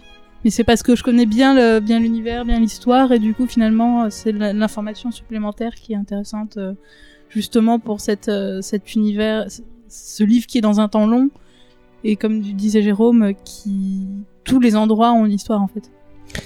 On est tout à fait dans les temps et la bonne nouvelle c'est que je vais pouvoir poser deux trois questions annexes et qui feront plaisir à certaines personnes. C'est en dehors du Seigneur des Anneaux, du coup j'imagine qu'après la lecture de ce truc-là, vous avez envie de découvrir les autres récits de Tolkien. Et ben vous avez un petit moment chacun pour me dire si oui ça vous a intéressé, euh, qu'est-ce qui vous a plu euh, dans les autres récits, etc., etc. Isabelle. Euh, ben oui, je- un peu comme euh, Romain. Après, donc j'ai lu le, Hobbit après le Seigneur des Anneaux. J'étais un peu déconcertée parce que c'est un, petit peu comme si on prenait le passage de Tom Bombadil et que on en faisait tout un roman pratiquement. Euh, mais euh, mais euh, mais je, suis revenue au Seigneur des Anneaux. J'ai lu toutes les annexes, etc. Après, j'ai découvert les contes et légendes inachevées. Tiens, il y a le Silmarillion. Euh, bon, le Silmarillion, j'ai vraiment eu du mal. Bon, je l'ai lu, mais euh, euh, j'avais du mal, euh, vraiment du mal à l'époque avec tout ce qui était récit un peu de, généalogie et tout ça, tout ça qui me, qui me, qui m'ennuyait profondément. Et puis, oui, tout, tout. Enfin, j'aurais pas commencé à jouer au jeu de rôle sans, lire le, Seigneur des, sans avoir lu le Seigneur des Anneaux. Donc évidemment, j'ai acheté le jeu de rôle, j'ai acheté tout ce qu'il y avait à acheter. Voilà. Tout, les cartes, euh, surtout les cartes. Ouais, je, en me, fait. je me contente juste des récits là, Voilà. sinon. Jérôme Euh, ouais, moi, moi je les ai lus. Et feuilles de Nigel. Oui, oui, oui. Ok. Euh, surtout au début, quand, quand je- quand j'étais jeune adolescent et que je lisais, que vu que c'était le côté un peu chevaleresque qui me parlait le plus, euh, le Silmarillion, le, le, les contes de inachevés, c'est le même. C'est que il y a pas, il y a pas ces histoires de personnes, machin, qui aujourd'hui euh, euh, j'apprécie beaucoup dans le Seigneur des Anneaux, mais il y a que les histoires d'armées, de seigneurs qui se pourfendent, de, de démons avec des ailes, de loups géants qui mangent des bras, euh, enfin voilà. Donc euh, non non, j'ai j'ai beaucoup beaucoup aimé. Euh, Et t'as enchaîné directement après le Seigneur des Anneaux, du coup ou... je saurais pas dire, je saurais pas dire. Mais en tout cas, je pense pas. en tout cas, on avait les contes et légendes inachevées et le Silmarillion dans la bibliothèque.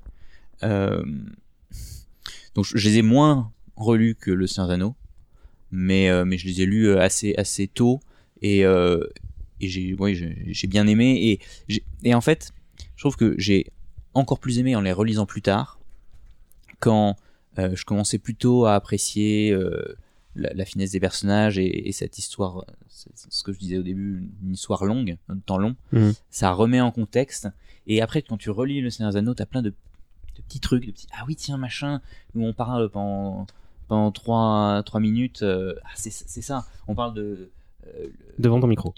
le, euh, Ber- Beren et Lutien, on, on en parle. euh, Luthien. Luthien, ouais. Ah, alors, c'est bon contre- là Lu- Lutien, mais pas Beren du et tout. Lucienne, donc. Euh, on, on en parle en Lothlorien et et je suis pas sûr qu'on en parle beaucoup. C'est c'est je crois que les Golas qui en chantent un, ou les les elfes des Sylvains qui qui en chantent un bout. Euh, et après tu sens que ça a un impact fort pour ceux qui connaissent l'histoire et puis bon t'as d'autres qui sont à côté bon bah ouais ils, ils parlent du chantent d'une elfe bon cool euh, et en fait tu te rends compte qu'il y a plein ça ça participe à cette profondeur de se rendre compte que quand ils évoquent un personnage obscur de par là-bas, bah en fait ce personnage a une vraie histoire. Et c'est ce que je pense que plusieurs personnes ont, souligné, cette capacité à, à voir ces petites euh, contingents inachevés, ces petites portes. Tu te dis, bah en fait voilà, s'il avait eu le temps, on aurait eu ces petites portes sur tout. Hmm. Elisa? Euh, moi, j'ai lu tout ce qui me passait sous la main, euh, littéralement. Euh, bon, à l'époque, les, les Home, les History of Middle-earth n'avaient pas encore été traduits. Donc, dès que j'ai été capable de lire suffisamment l'anglais, je l'ai fait. Mais euh, le Silmarillion, ce qui me posait problème, c'est que c'est le récit d'une chute et qu'en fait, on va de choses pires en choses encore plus pires pour comprendre à la fin que dans l'esprit de Tolkien, la, terre Arda avait été irrémédiablement euh, blessée, souillée et abîmée par Morgoth et que ça ne changera pas tant que cette terre ne sera pas refaite dans une hypothétique un peu euh, de Ragnarok euh, mythologique de on sait pas quoi. Et du coup c'est c'est pour ça que à la fois j'avais envie de continuer à lire parce que j'avais envie de rester dans cet univers et à la fois le Silmarillion c'est profondément triste. C'est euh, bah, Beren et Luthien euh, le, le plus grand cadeau qu'on ait pu leur faire c'est de mourir. Ce qui est pas facile à comprendre quand on a 17 ans finalement. Euh, à peu près l'âge que j'avais. Euh, oui, Isildur, il est mort à cause de l'anneau. Euh, Gilgalad, le dernier euh, des, des grands rois elfes, euh, il est mort. Euh, Galadriel euh, va pouvoir rentrer à Si tu les fais tous, on n'a pas fini, par contre. Non, non, non, mais c'était pour dire... euh, euh, ce, qui, ce qui est difficile avec Tolkien, c'est que il y a que des préquels, il n'y a pas de suite Mhm. au Seigneur des Anneaux. Ça laisse croire que c'est le dernier moment euh, de cet univers-là, c'est ça? C'est ça, c'est que le, le Seigneur des Anneaux, en fait, c'est la, la fin de quelque chose. Et, euh, et moi, j'a- j'arrive absolument pas à m'imaginer des histoires sur ce qui pourrait se passer après. J'arrive à m'imaginer des histoires qui se passeraient avant, Mm. à l'époque de Bilbo ou du Silmarillion, ça c'est facile. Mais le quand quand le, le dernier vaisseau fait voile pour Valinor, c'est le point vraiment Mm. final de, de cet univers. Et du coup, le, le syndrome des belles choses perdues, là, il te tombe dessus à bras raccourcis et tu ne peux rien y faire. Et Amazon non plus, il imagine pas ce qui se passe après. Ah oui. Alors, attends, Romain, il faut vraiment qu'on fasse vite à partir de maintenant parce que le gong est pour dans deux minutes. Ouais, alors euh, bon, alors moi j'ai lu le Silmarillion avec euh, enfin l'indulgence de quelqu'un qui aurait pu lire l'an- l'annuaire de Tolkien, euh, ça, ça m'aurait plu aussi. Euh, mais pour rebondir sur ce qui vient d'être dit, moi ce que je trouve euh, intéressant intéressant dans le Silmarillion, c'est que oui, c'est une histoire d'une chute, mais du coup ça éclaire le Seigneur des sur, sur ce que Comment Tolkien considère ça, c'est-à-dire c'est pas juste l'histoire d'une chute, euh, le Silmarillion, c'est que l'intégralité à partir du début euh, de l'histoire euh, de la Terre des Milieux, c'est une histoire effectivement de, de, de chute entre guillemets. C'est-à-dire que quelle que soit l'époque où tu te situes dans le Silmarillion, avant c'était toujours mieux. Jusqu'à Almaren, la demeure des, des et, avant ça, avant la création d'Arda, il y a même quand ils étaient tous autour de de Ilúvatar et qui chantaient, c'était encore plus cool. Donc ça remet quand même un peu en perspective la notion de chute. C'est du point de vue des elfes, du point de vue des hommes. Bah il y a la calabette avec la chute de Numénor, mais après il y a, y a des renaissances successives. euh, donc c'est quand même voilà, ça met en ça Et- met en perspective. Et du coup, toi, t'as tout relu aussi jusqu'aux enfants de Urine, tout ça. euh, Ouais, et le, le dernier, la Fall of Gondolin, euh, je l'ai, j'ai pas encore lu en entier par contre. J'allais vous poser la question. Tu voulais redire un truc, Jérôme Mhm. après Oui, non, moi je les ai lus. euh, bon, le, le Hobbit, c'est spécial parce que pour moi, dans mon esprit, c'est il vient avant le Seigneur- des Anneaux euh, chronologiquement. Enfin, c'est un- quasiment une seule et même un seul et même arc, donc je le je le distingue du reste. Mais euh, j'ai pas été très intéressée. Enfin, je les ai lus. J'ai lu le Silmarillion, j'ai lu les gens d'inachevés, j'ai lu euh, les Enfants de Ring quand c'est quand c'est sorti. euh, mais c'est pas des finalement c'est c'est ça euh, c'est c'est comme lire un peu euh, les aventures de gens dans l'annuaire avec euh, 15 lignes pour dire ce qui leur est arrivé dans la vie mais c'est pas suffisant pour que je m'attache et Mm. pour même si c'est des gens importants que Tolkien aimait et on sent que pour lui c'était important dans son univers finalement j'ai pas de pas beaucoup d'affect donc c'est intéressant effectivement d'un point de vue intellectuel de comprendre un peu l'univers mais euh, ça va pas plus loin pour moi Dernière question avant qu'on passe aux deux trois actualités. euh, euh, ce sera des questions rapides. Il faudra faire des réponses rapides. Non, avez- jamais. vous avez pensé quoi des films? Moi, j'ai bien aimé les films. Mhm. J'ai bien aimé les films. Euh, ils, je trouve qu'ils ils avaient des limitations, bien entendu. On parle pas des films du Hobbit, hein, on parle du film. Oui, d'accord. on, on reste au Seigneur des Anneaux, donc là, dans ce cas, je peux dire que j'ai bien aimé le film. euh, il, il mettait en avant seulement une dimension. Que c'est des livres qui sont qui sont à multifacettes et il y a seulement certaines de ces facettes qui étaient vraiment mises en avant par le film, mais ces facettes-là étaient bien mises en avant. Donc même s'il manque certaines choses, euh, ça m'a pas choqué. Je comprends que c'est les limitations du qui viennent qui viennent avec le support et je trouve que malgré deux trois choix que je partage pas, il y avait quand même le sentiment que ça a été fait par des gens qui qui tenaient ça à cœur, qui avaient leur vision, mais voilà, qui, aimaient l'histoire et, euh, donc quand on fait ce qu'ils pouvaient, mais quand on fait quand même des choses de manière euh, précise et bien faite. Isabelle? Euh, je dirais, euh, oui, pareil que, que Jérôme. Effectivement, j'ai beaucoup aimé euh, les films. Alors, quand ils sont sortis, c'était. euh, en plus, moi, je, je travaillais chez l'éditeur à l'époque, donc euh, ouais. j'attendais ça depuis très très très longtemps. Euh, et euh, oui, c'était beaucoup d'émotions quand ils sont sortis. C'est surtout ça dont je me souviens. Je, je pense que j'étais sur un nuage, donc.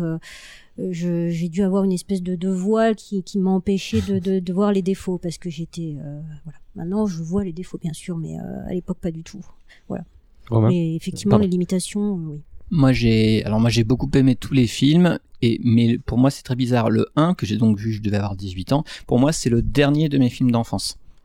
La communauté de l'anneau, quand je le vois, j'ai vraiment le même sentiment que quand je revois euh, Indiana Jones ou Star Wars. Pas les deux tours. Les deux tours, c'est déjà, pour moi, c'est ma vie d'adulte après. Donc c'est très curieux. J'ai un, j'ai comme ça switch. deux connotations différentes, mais j'ai beaucoup aimé les, les trois. J'ai plein de reproches à leur faire, euh, tous plus graves les uns que les autres, mais non, en fait, j'ai vraiment, euh, c'était un grand moment de cinéma pour moi les, les trois films. Elisa? Euh, moi, je les ai adorés quand ils sont sortis. J'en voyais vraiment les défauts. euh, les, par exemple, l'armée des morts, euh, vert fluo, comme de la lessive le chat qui engouffre soudain Minas Tirith pour la rendre plus blanche que blanche. J'étais, j'étais pas contente, mais c'était anecdotique dans le- l'expérience euh, totalement magnifique que je vivais. D'autant que moi, j'étais complètement immergée dans mon forum Tolkien à l'époque. On y est tous allés ensemble. On y allait en costume. euh, Enfin, c'était vraiment notre euh, notre vie à l'époque. Euh, J'ai rencontré mon conjoint par ce truc-là, mais quand même. Coucou Marc. Coucou Marc de Clone Web. Ce qui était génial avec ces films pour moi, c'est que ils mettaient des images sur des choses que j'avais du mal à imaginer. J'arrivais un peu à imaginer la Moria, un petit peu, mais c'était très difficile pour moi. Et là, le film m'a m'a dit ah ok d'accord maintenant je comprends mieux ce qui a pu être dit dans le livre parce que les gens qui l'imaginent l'imaginent comme ça et oui c'est cohérent et pour certains trucs ça m'a fait beaucoup de bien parce que ça a rajouté une une une épaisseur au roman pour des trucs où euh, moi mon imagination elle butait sur des limites euh, j'ai envie de dire tridimensionnelles Hmm. et donc c'était c'était chouette de voir ça prendre forme Clémence. Bah, je pense que c'est ça, ma- malgré tous les reproches qu'on peut avoir ou les, les retenues, euh, malgré tout, ça reste des, des films qui ont aussi, à mon avis, changé la vie euh, de plein de gens, ne serait-ce que dans leur euh, rencontre avec euh, la fantaisie, et puis qui ont euh, vraiment changé l'imaginaire collectif sur, sur le Seigneur des Anneaux et, et l'imaginaire individuel aussi, évidemment. On- Maintenant, on voit la comté, on voit la Terre du Milieu. On, on peut plus la dévoir, je dirais. C'est Mm. c'est gravé dans notre cerveau et, et c'est des beaux endroits, quoi. Donc, euh, malgré tout ce qu'on peut, tout ce qu'on peut dire, euh, je pense qu'il y a ces images qui resteront et, qui sont assez indélébiles. Euh, pareil, moi, mais si je dois mettre un accent sur le truc, c'est les acteurs qui j'en trouve pas un seul de mauvais. Enfin, j'ai des trucs à redire, mais, mais sinon, je trouve que c'est sans exception tous des acteurs, mais qui, que j'ai découvert du coup pour les cops. Tu vois, Ian McKellen, je peux pas dire que je connaissais sa, sa carrière avant, euh, ce genre de choses. Euh, Viggo Mortensen encore en moins, et ils sont tous Orlando Bloom est extrêmement pas bons. quoi. fantastique. Pardon Écoute, quand j'étais ado, euh, Pas je tout- kiffais pas monde. mal euh, attends, Orlando Bloom. J'ai pas entendu. J'ai dit Orlando Bloom n'est pas un acteur Oh, fantastique. ça va. Pour le rôle monolithique qu'il a, ça va. Il, il a, pas, il a pas grand chose avec quoi travailler quand même. Il a un gros problème de perruque, mais c'est pas de sa faute. Euh, puis, puis bon, le côté épique, euh, enfin, ça se posait là. Moi, je sais que la, la, la- bataille de, de devant Minas Tirith, euh, j'étais comme un fou. quoi. J'ai j'ai l'impression de voir, revoir Apocalypse Now en 12 fois mieux, en fait, euh, avec une cause bien meilleure euh, derrière en plus. Euh, j'ai trois quatre questions. On essaie d'aller vite. C'est juste pour avoir votre sentiment sur sur chacune d'elles. La nouvelle traduction de Daniel Nozon. Qu'est-ce qu'on en parle Qu'est-ce qu'on en pense? Est-ce que vous l'avez lu? Non. Non? Pas encore. Pas encore. J'ai lu un volume sur les trois et ça m'a tellement pas plu que j'ai fermement décidé de pas acheter les autres. Mhm. Je sais que toi, tu l'as feuilleté, Clem. euh, Oui, bah, après, après je, je suis au courant des, des changements qui ont été faits. Je peux comprendre, mais euh, dans le sens dans dans le sens où on est sur une œuvre qui est quand même une œuvre euh, qui est désormais emblématique. Les choix de retraduire des choses comme des noms, c'est un choix.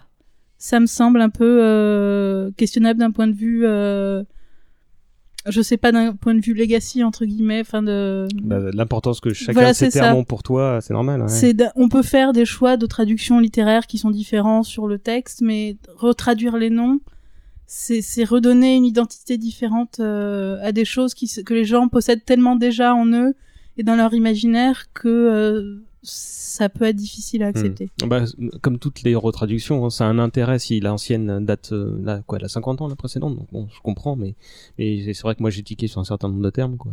Je sais pas pour vous. C'est comme si tu retraduisais Harry Potter et que t'appelais plus le choixpeau le choixpeau, mais euh, j'en sais rien, tu vois. Le Un- tri-chapeau de Sorting Cat. c'est ça. le chapeau Le chapeauterie. Tout à fait. Bah voilà, donc euh, tu vois, enfin à un moment il y a, enfin c'est tellement ancré que. Hmm. Bon, quand je le relis, c'est en anglais, donc du coup, euh, je- Euh, un- J'utilise un peu la, la, la même parade de lire l'anglais. Euh, moi, ce qui m'a embêté dans la traduction de Lozon, ou autre les noms, c'est que c'est beaucoup moins archaïsant et ça nous plonge beaucoup moins dans un dans un passé euh, épique. Je trouve que y a, ça manque largement d'archaïsme par rapport à, à Ledoux qui euh, qui nous faisait sentir la, la dimension historique très profonde. On sent le Beowulf qui euh, su- suinte entre les interstices des briques du texte Mhm. dans, dans chez Ledoux et pas chez Lozon. Qui, pourtant, ce mec, c'est lui qui a traduit tout, les- justement les, les, hum, bah, les- l'histoire de la Terre du Milieu dont on parlait tout à l'heure. Je crois que c'est c'est lui qui a Oui, entrepris ouais, tout reprendre. ouais, quoi. ouais, effectivement. Euh, on en pense quoi de la série Amazon? Pardon, je sais pas de quoi tu parles. Pas rien pour le moment, à part deux cartes. euh, Je suis pas au courant. Il va y- Amazon a, comment dire, Prime, le, le, servi- le Netflix d'Amazon a, a lâché le plus grand chèque de son histoire pour une série, Le Seigneur des Anneaux. Mais Seigneur des Anneaux ou Le dans Seigneur des Anneaux. On sait juste On ne sait que- pas. On sait. Il n'était pas question de la jeunesse d'Aragorn? Alors, Moi, euh, j'ai entendu Sauf ça qu'on ne sait pas, ils ont fuité une carte où euh, le roman n'apparaît pas, c'est le Kalenarson à la place, donc on se dit ah c'est beaucoup plus ancien. Alors en fait ils, ils, ils- ils essaient de, ils communiquent en lâchant des cartes et les gens essaient de, de, de, de, de- de Bah- regarder à quelle époque ça peut ça peut ça peut correspondre. Bon pour le moment on n'a rien. en Non, on n'a rien. Et il y a eu une info comme quoi les scénaristes travaillaient dans une seule et unique pièce dans laquelle il n'y avait pas la Wi-Fi et euh, qui était gardée par des par des vigiles. Donc. euh. Gardé par des trolls. Mais en soi, est-ce que vous avez quelque chose contre? Si c'est quelque chose dans l'univers 2, je pense que c'est un univers suffisamment riche pour se, pour euh, se permettre d'avoir euh, des petites briques qui sont mises, euh, voilà. Euh, tant qu'ils revisitent pas, je pense que faire un remake euh, aujourd'hui des films, je pense que ça Je serait... crois pas que c'est l'intention. Oui, enfin juste quand même un truc, c'est que euh, l'ambition euh, de, de jeunesse de Tolkien étant quand même de faire un mythe dont tout le monde s'en s'emparer un jour, bah, s'emparer des mythes aujourd'hui, c'est entre autres ça. C'est-à-dire, il y a des gens qui ont fait des CD de musique sur Tolkien, on n'a pas, on- on- personne n'a gueulé. Euh, il y a des, enfin, il y a des fanfics, il y a eu des films. Euh, là, Christopher Tolkien est sort jusqu'à jusqu'à l'os, tout ce qui reste des textes. Et puis il y a une série télé. C'est entre autres comme ça que les mythes et sans même parler des jeux vidéo, euh, Shadow of Mordor, etc., qui ont complètement euh, complètement euh, mis en, mis en dessus dessous euh, l'or pour l'occasion. Donc au bout d'un moment, euh, peut-être je vais, peut-être on peut ne pas aimer Amazon, etc. Mais n'empêche que c'est comme ça que se construit un, un univers. Euh, si on si on est dans la, enfin moi il me semble que si on est on entre tout de suite dans le purisme, bon on lâche l'affaire en fait. Euh, ça va être une licence avec Mhm. ses, ses fanatiques et puis. Ah, mais juste, justement, en fait, moi, ce qui me gêne, c'est que si il se base sur du matériau qui a pas été écrit, euh, pour moi, c'est juste histoire de faire du blé. Et Ça, on sait pas encore. hein. ben, on, ouais, on le sait pas, mais il y a hum, dans les histoires qui ont vraiment été écrites, euh, c'est celles qui sont dans le Silmarillion, c'est celle de Tuor, c'est celle de Turin. Euh, si c'est si c'est là-dessus, ok, pourquoi pas. Mais dans ce cas, c'est pas la bonne carte. Donc euh, le Beleriand était encore hors des eaux à l'époque, donc ça marche pas. Donc moi, je, je, je crains que ça soit quelque chose qui va se passer. euh, entre la quoi la première chute de Sauron et la deuxième où il y a rien d'écrit et dans ce cas euh, enfin on peut faire absolument euh, n'importe n'importe ouais. quoi et moi ça me gêne personne s'est amusé à faire des choses dans l'univers de euh, les trois mousquetaires euh. Si, si, si. ça s'appelle l'histoire de France là pour le coup on a le vrai scénario mais Jérôme Oui, bah, non, je, je, je, te- rejoins pas là-dessus parce que euh, effectivement, même si c'est pas écrit, tant que ça, ça arrête. Même si, c'est ce que je disais, il y a une histoire globale, il y a un monde global qui est créé, il y a une, qui a une origine, voilà. Euh, même s'il a pas écrit tout ce qui se passait à l'intérieur, je pense qu'on peut faire, si c'est bien fait, si c'est fait en bonne intelligence, on peut faire quelque chose qui euh, sente du Tolkien, qui sente de la Terre du Milieu, sans être écrit par Tolkien. Et moi je suis sûr que non et je suis sûr que Bah, Tolkien aurait désapprouvé et aurait empêché que ça se passe Il Quand aurait on- désapprouvé le film Ah. de Jackson alors. Si il aurait là. probablement désapprouvé le film de Jackson aussi. Hein. Ça, il y a, oui, oui. Son sang se coagule à l'idée que l'on y puisse changer une virgule. Dernière question, le film, le biopic euh, qui est prévu pour le 19 juin avec Nicolas, Nicolas Hoult dans le rôle de, de La bande-annonce m'a mis en rogne. Ah bon? Moi aussi. Pourquoi? Parce que moi je m'en souviens pas. déjà La de bande- bande-annonce, c'est en gros euh, toute son inspiration a été dans la Première Guerre mondiale et pour chaque explosion, euh, c'est un c'est un Asgul qui passe.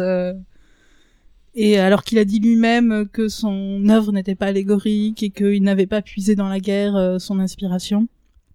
Donc, euh, je j'aime pas du tout euh, les, les les biopics ou les enfin les les histoires de créa ou les réinventions de création où où on prétend que euh, tout était euh, là dans la vie de l'auteur et qu'il a qu'il a pris euh, les les scènes ou les moments ou les Mhm. les choses euh, pour juste les transposer dans son œuvre et c'est j'ai un peu peur que c'est ce sur quoi il se dirige.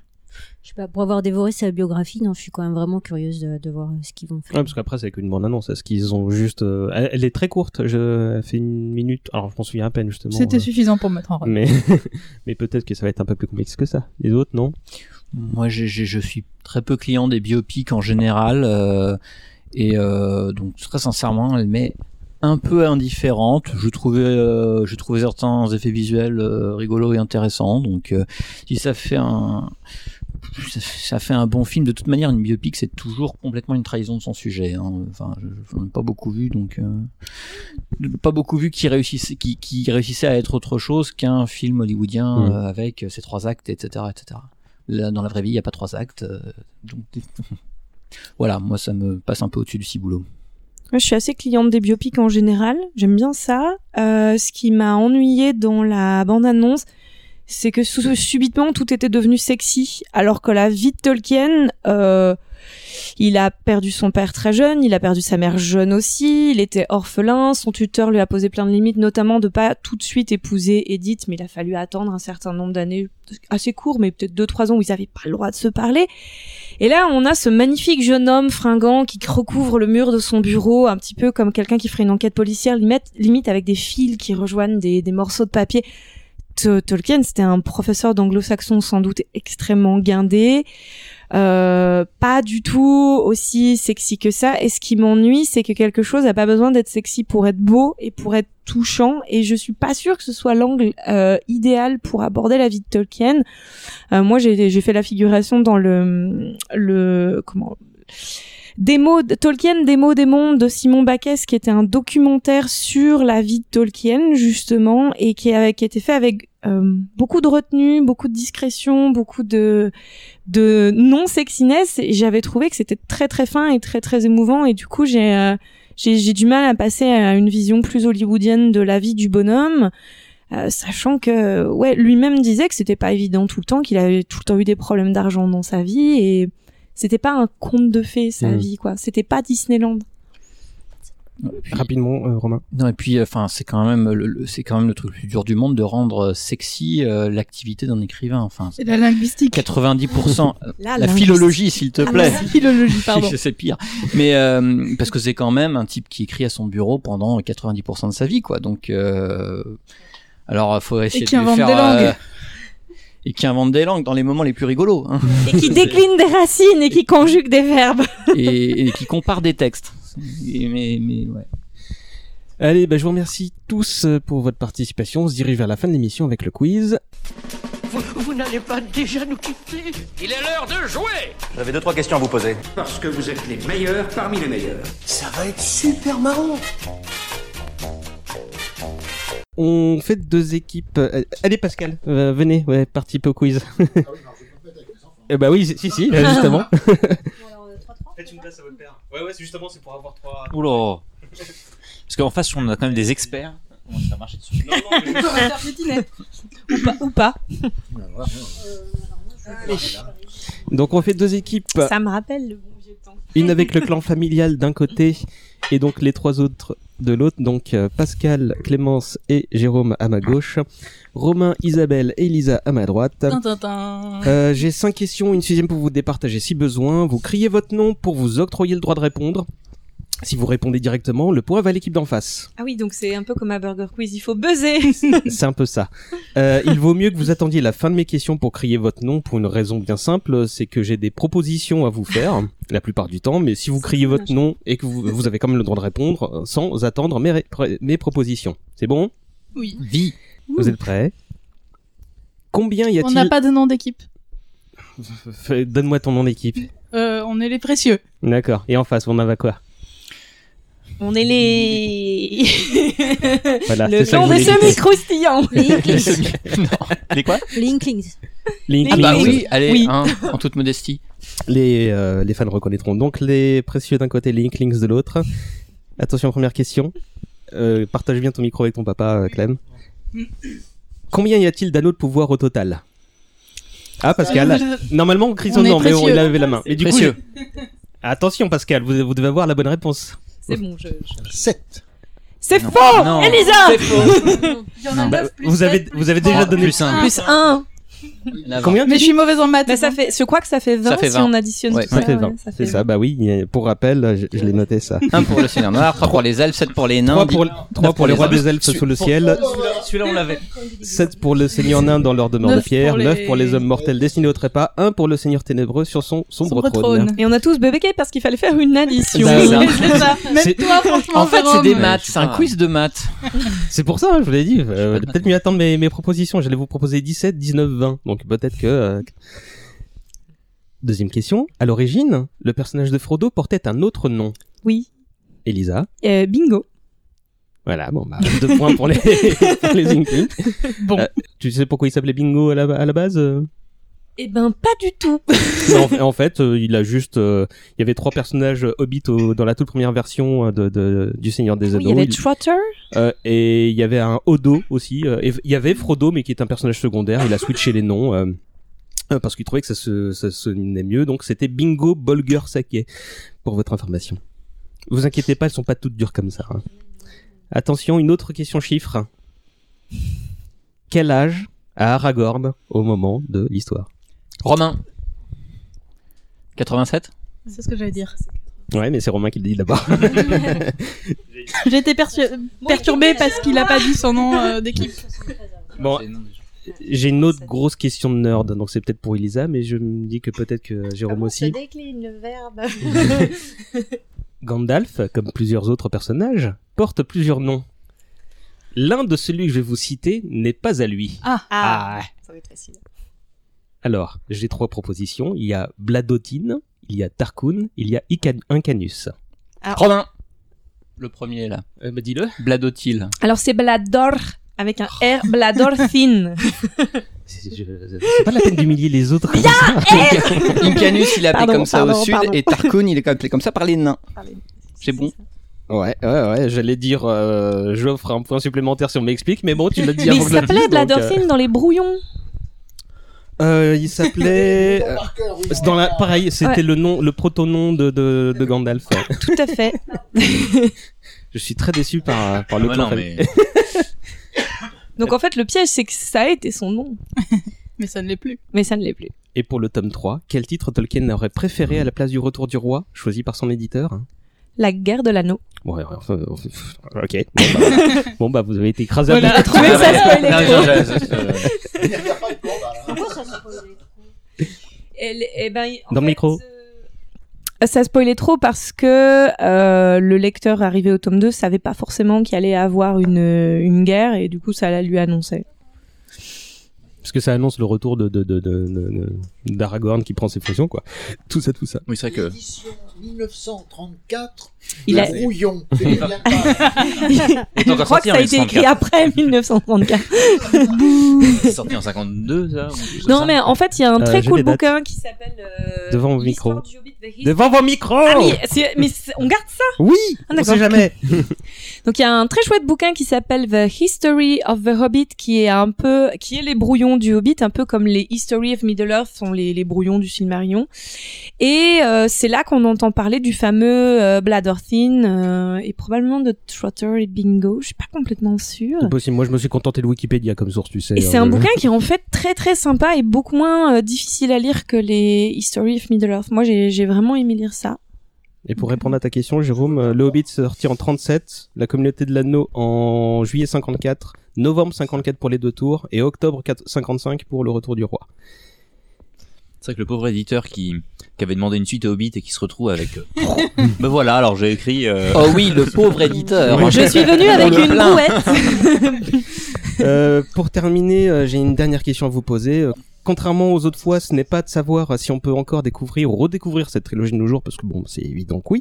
Non, je voudrais savoir à quel point vous êtes encore atteint, encore à quel point euh, ça vous poursuit euh, cette euh, cette euh, cette ça. Tu, tu veux hein? Vas-y, Romain, ouais, toi. Ben, euh, je suis en train Le quiz est terminé, hein, vous avez gagné. Hein, mais, mais- Bah, si tu veux savoir, je suis en train d'essayer de le lire en italien. Voilà, pour apprendre un peu l'italien. Je, je- voilà.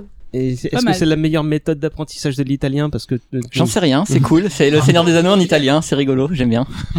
D'accord. Isa Euh, toujours autant, donc euh, vraiment au milieu de, au milieu de mon salon, c'est l'étagère, euh, l'étagère Tolkien qui, qui trône, et puis euh, et puis dans ma chambre, euh, une représentation des des Istari, euh, des Istari par Ted Nasmith, une représentation de de, de Gandalf euh, juste en face, euh, juste en face de mon lit par John Ho, et derrière moi un kakemono euh, du Seigneur des Anneaux euh, le- quand le film est sorti, et sinon bah voilà, je continue de collectionner. Ouais. Et c'est tout le temps dans ta tête, manifestement. Ben, Enfin, il y a eu d'autres choses, mais c'est un, un socle, c'est c'est très important, oui, très très important. Je pose pas la question à. Elisa, on a vu qu'elle connaissait mieux le salvateur du milieu de Tolkien. Mais en Oui. fait, c'est pour être complètement honnête, euh, ça à une période de ma vie, je, je baignais dans ça absolument tous les jours. Euh, ça s'est quand même vraiment beaucoup calmé. Et c'est assez pareil, c'est que c'est un peu, c'est mon socle et c'est mes fondations. Mais le papier peint est plus de cette couleur-là. J'ai toujours l'anneau à mon doigt. ça, ça a pas changé. Euh, et quelque part, euh, la, la personne que j'étais dans, dans, dans l'âge d'or de- des films et tout, je la suis quand même plus. Donc c'est pas c'est pas perdu, mais ça a changé de forme. Jérôme Euh, moi, très clairement, ça, ça, il y a eu une, une poussée euh, au moment de l'adolescence, il y a eu une poussée au moment des films, euh, mais c'est vrai qu'aujourd'hui, je me rends compte que euh, c'est moins présent euh, en tant qu'œuvre euh, seule. Comme je dis, il y a une, euh, ça fait un arrière-plan, ça fait mon, ma référence pour tout ce qui est SF, euh, mais après, c'est vrai que ça fait quelques temps que je l'ai pas relu. Euh, voilà, que ça fait je suis un peu passé à autre chose, pas, pas par euh, par désintérêt, mais juste que voilà, de fait, je suis passé à autre chose. Et aujourd'hui, il y a une époque, alors sans être à ce niveau de d'expertise, il y a une époque où j'étais très carré. J'aurais dû te faire des questions sur la généalogie. Voilà, euh. il y, a- il y a une époque où je connaissais la généalogie. On s'appelle le grand-père du Voilà. nain Farine, parce qu'il y a vraiment un nain qui s'appelle Farine. Non, mais à- et à une époque, je, je, je pouvais sans doute répondre, mais aujourd'hui, c'est plus tout le cas. Clémence Bah, moi, ça reste. euh, je dirais que c'est. J'y retourne euh, agréablement. Occasionnellement, c'est jamais loin. Il suffit de pousser la porte. euh, On s'était fait une séance du Retour du Roi. oui, en on a version vu la version dernier, longue euh, au cinéma euh, qui très je plus, récemment. euh, C'était sympa. À quelle occasion de festival et ça passait Et très bien. puis, mais ça fait longtemps, comme Jérôme, que je l'ai pas relu. J'ai la, la nouvelle traduction euh, que je me suis achetée euh, sur un coup de tête l'année dernière que j'ai toujours pas lu. Peut-être que je lui donnerai sa chance euh, un de ces jours. Jérôme, tu Et par rapport à ta, à ta question de est-ce qu'on peut le redécouvrir, moi je j'en fais l'expérience euh, maintenant parce que Mathilde elle avait ni lu ni vu. Mathilde, c'est ta copine. Mathilde, ma copine, donc euh, elle, découvre. Ça fait un an qu'on a commencé à regarder les films. À chaque fois, on les regarde en, en 3-4 fois parce que sinon c'est trop trop long. Donc euh, euh, c'est disons que je pense que ça, se- ça se découvre quand t'as pas du tout du tout du tout de côté SF. Euh, ça se découvre bien, mais ça a quand même les, les, les versions longues des films, ça, ça quand même pas si Et elle apprécie ou elle fait ça par amour pour toi? J'ai l'impression qu'elle apprécie, mais Je ferai un making of de Mathilde pour savoir si c'est vrai ou pas. Venir à l'interroger. euh. Pascal? Bah, c'est quelque chose qui est pas du tout dans mon univers littéraire normalement. Euh, je suis pas du tout amateur d'heroic fantasy. Je Oui. suis pas du tout amateur euh, de tout ce qui est euh, littérature pour jeunesse, comme on dit, ou pour jeune adulte, comme on appelle ça. Et euh, c'est vraiment quelque chose d'étrange parce que par contre c'est un bouquin dans lequel je suis rentré et que j'adore, que j'ai lu quatre ou cinq fois, dans lequel je suis rentré avec une facilité extraordinaire. Et je pense que c'est dû à sa qualité littéraire et surtout au fait qu'il a créé un univers complètement compact, cohérent dans tous les... Tout, tout tient debout. Tout tient debout parce que tout est étayé par le reste. Et comme euh, disait euh, Jérôme très justement, même quand il y a des petits détails qui sont pas explicités parce qu'on peut pas tout raconter en détail, sans ça il y aurait 17 bouquins et on perdrait le fil. On sent que c'est des petites portes qui peuvent ouvrir sur quelque chose de parfaitement cohérent avec le principal fil. Et ça, je je connais qu'une seule œuvre qui soit aussi cohérente, c'est Dune. Où en plus on crée une écologie, ce qui est encore plus, euh, ce qui est aussi très impressionnant. Euh, Voilà. Dune, Dune, ça fera un numéro sympa aussi. Isaac qui hoche la tête. Je note. Euh, Euh, c'est rigolo parce que ce que ce que tu dis où on peut on prend un détour et soudainement une porte s'ouvre, c'est quasiment mot pour mot le texte d'une chanson qui revient à travers le bouquin plein de fois et qui à la fin est transformé par Frodon une dernière fois qui dit, je me souviens plus le texte en français mais en anglais c'est Still round the corner there may wait a new road or a secret gate. Donc là on a une inception absolument magnifique. bah, c'est Et- parfait. Et, et- et cette phrase-là, je- cette phrase-là, moi, c'est c'est un des trucs qui me fait adorer la rando. je, je- je trouve que le, le Seigneur des Anneaux, ça, ça inspire mon amour de la rando. Ouais, le Seigneur des Anneaux, c'est la nature. et- Il y a- C'est une chanson, je crois, je me rappelle plus exactement, euh, où le danger des chemins. Oui. Quand tu le Parce prends, que quand tu, quand tu prends un chemin, c'est pas où ça s'arrête. Et ça, je, je, je rejoins Jérôme, je comprends, moi aussi j'adore marcher, et je, je retrouve ça dans, dans Tolkien, tout à fait. Juste euh, sur, le, le monde compact, moi ce que je trouve encore prodigieux en le relisant, c'est qu'il atteint un degré de cohérence où paradoxalement il est totalement libre de faire tous les oublis qu'il veut en fait.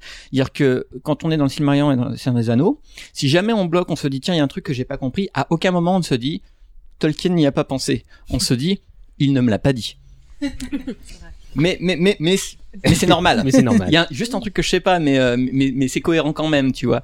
Ce qui, enfin. Et voilà, imaginons, entre tout ce qu'il a raconté, imaginons qu'il y a peut-être des surcouches de tout ce qu'il sait déjà et que- qu'on ne saura jamais lui. euh, C'est dingue ça, hein? Il est revenu sur des passages entiers, euh, parfois parce qu'il s'était trompé sur le cycle de la Lune dans son. Euh, bah on va pas attendre qu'il fasse nuit pour regarder la lune pour se quitter. Euh, je vous remercie une nouvelle fois tous de votre présence. Oui, c'était une transition que j'ai jamais pas, au vol. Euh, on se termine sur l'habituel tour d'auto-promo si vous en avez une à dire ou si vous voulez qu'on vous suive sur les réseaux sociaux, tout ça, tout ça. Euh, Romain, bah toi, t'en as une récente. Oui, j'ai mon tome 2 qui est sorti chez en poche euh, chez Folio SF, donc euh, l'éveil d'air éprouvé, qui est la deuxième partie du Sang des Princes, qui est mon diptyque de fantasy. Donc euh, voilà, l'actualité, c'est la sortie de la deuxième partie en poche. Donc maintenant, les gens peuvent se procurer le diptyque à moindre coût. Voilà. Isabelle. Euh, on, on a sorti euh, un, un livre sur Tolkien, euh, une, une exégèse de, de l'œuvre de, de Chippet, il y a déjà quelques temps. Auteur Et, du euh, siècle, Auteur ça du siècle. Tolkien, auteur du siècle. Et euh, j'espère Ouais. bien qu'on le sortira en poche euh, incessamment sous peu. À la sortie de la série Amazon, peut-être. Elisa. Nous, on se revoit bientôt. Euh, bah, nous, on se revoit bientôt pour enregistrer un épisode de Dev, de Dev Perso sur Pratchett, euh, qui sortira après Hommage collatéral Je sur sais pas. Pratchett. Je ah, verrai. Je ferai ma tambouille, euh, mais incessamment sous peu, euh, entre les deux, il y aura, euh, je verrai. Je suis pas prêt du tout pour Pratchett, mais. Très bien. Mais, mais sinon, euh, on- si on veut faire appel à tes services, t'as un site euh, qui est rayonne.net. Voilà, c'est ça. www.rayonne, euh, comme le verbe conjugué. .net. Voilà. Si vous avez besoin d'aide pour euh, tuer des démons dans votre tête, euh, je serai votre lieutenant. Jérôme? Moi, j'ai pas d'autopromo, mais par contre, j'ai lu Tolkien, l'auteur du siècle, c'était très bien. Je sais, c'est moi qui te l'ai offert. Clémence? Et moi, bah, je suis euh, at euh, Art of Clem, euh, notamment sur Instagram et sur des réseaux sociaux où je dessine. Et euh, j'ai pas beaucoup de, Mais t'as une boutique en ligne, de maintenant. Tolkien euh, dessus, mais j'ai au moins un balrog. Et il est très joli. Et Pascal, on vous retrouve à la salle de sport. Euh, voilà, euh, vous suivez, quant à moi, vous savez, vous suivez Hommage collatéral et pas trop vieux, euh, tout ça, tout ça. Le prochain numéro est prévu pour je ne sais pas trop quand. On essaie de faire ça dans deux, trois, quatre semaines. L'actu est compliqué ces temps-ci. Quant au sujet, il sera ludique. Alors, soit on arrive à faire la seconde partie du, du podcast qu'on a fait sur LucasArts. Mais comme réunir l'équipe, euh, enfin la même équipe que la première, euh, c'est un peu compliqué. On va peut-être enchaîner sur un autre sujet phare euh, de la fantasy qui n'est autre que Donjons et Dragons. Donc on va parler du jeu de rôle. Euh, sur ce, ah bah non, une dernière question. On se quitte sur quelle musique? Comme à chaque fois, c'est vous qui choisissez. Bon, on- je pense qu'on peut taper dans la bande son du, du film, mais mais là Là, encore, hein, je, je pense que Isabelle va, si on laisse prolonger le débat, elle va proposer une chanson de Léonard Nimoy, mais mais Je pense plus, c'est vrai. Bilbo, Bilbo mais non, Baggins. mais non. Si vous deviez choisir un morceau, Jérôme. J'aurais soit la, la chevauchée des Rohirrim, Ouais. soit dans Le Hobbit, la seule chose qui était, qui était bien dans, le, Non, dans les c'est trois pas le films. Non, Ce non, c'est pas le Hobbit. c'est la chanson. Si, la chanson des nains. La chanson des nains. Oh non, When the Seas Oui mais, mountain- oui, mais non, mais non, pour faire un, un truc sur le Seigneur des Anneaux, non, ce sera non. Elle est très bien, mais Sinon, ce sera le, le, le- le Bridge of Khazad-dûm euh, avec le cœur des nains. Non non? Ouais, Isa? Bah, Trop. euh, la, la, la chanson euh, sur l'air des Hobbits là. When the seas are mountains. Into the West. Into the West. Into the West. Euh, Je pensais à ça, moi, mais je voulais pas. Bon, ouais, déconner, Into euh. the West. Et Isa. Ouais, le, le Namarié de Hygiene Hidelias, Ouais, toujours. Vous m'aidez pas, il y a cinq trucs différents. bon, je verrai, ce sera l'un de ces trucs-là, vous verrez bien. Euh, allez, bah, gros bisous à tous et à la prochaine. Au revoir. Au revoir. Bisous. Your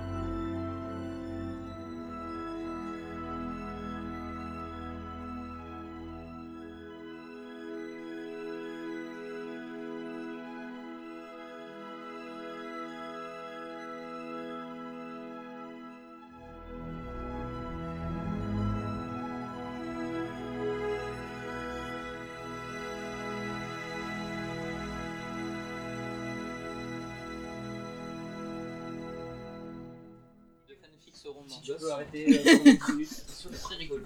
J'ai lu quelques Sur fanfics, DeviantArt, tu euh, tombes.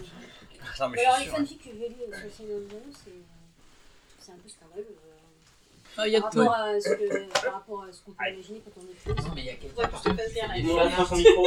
Je suis très fan de l'histoire de entre Galadriel et Gandalf. Tout le monde reprend son micro.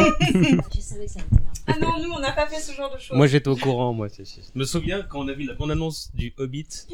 Comment dire Et que t'as Galadriel qui fait... Et t'as. Isaac qui s'écrit derrière off. Mais qu'est-ce qu'elle fait Galadriel là Touche pas à Gandalf, toi.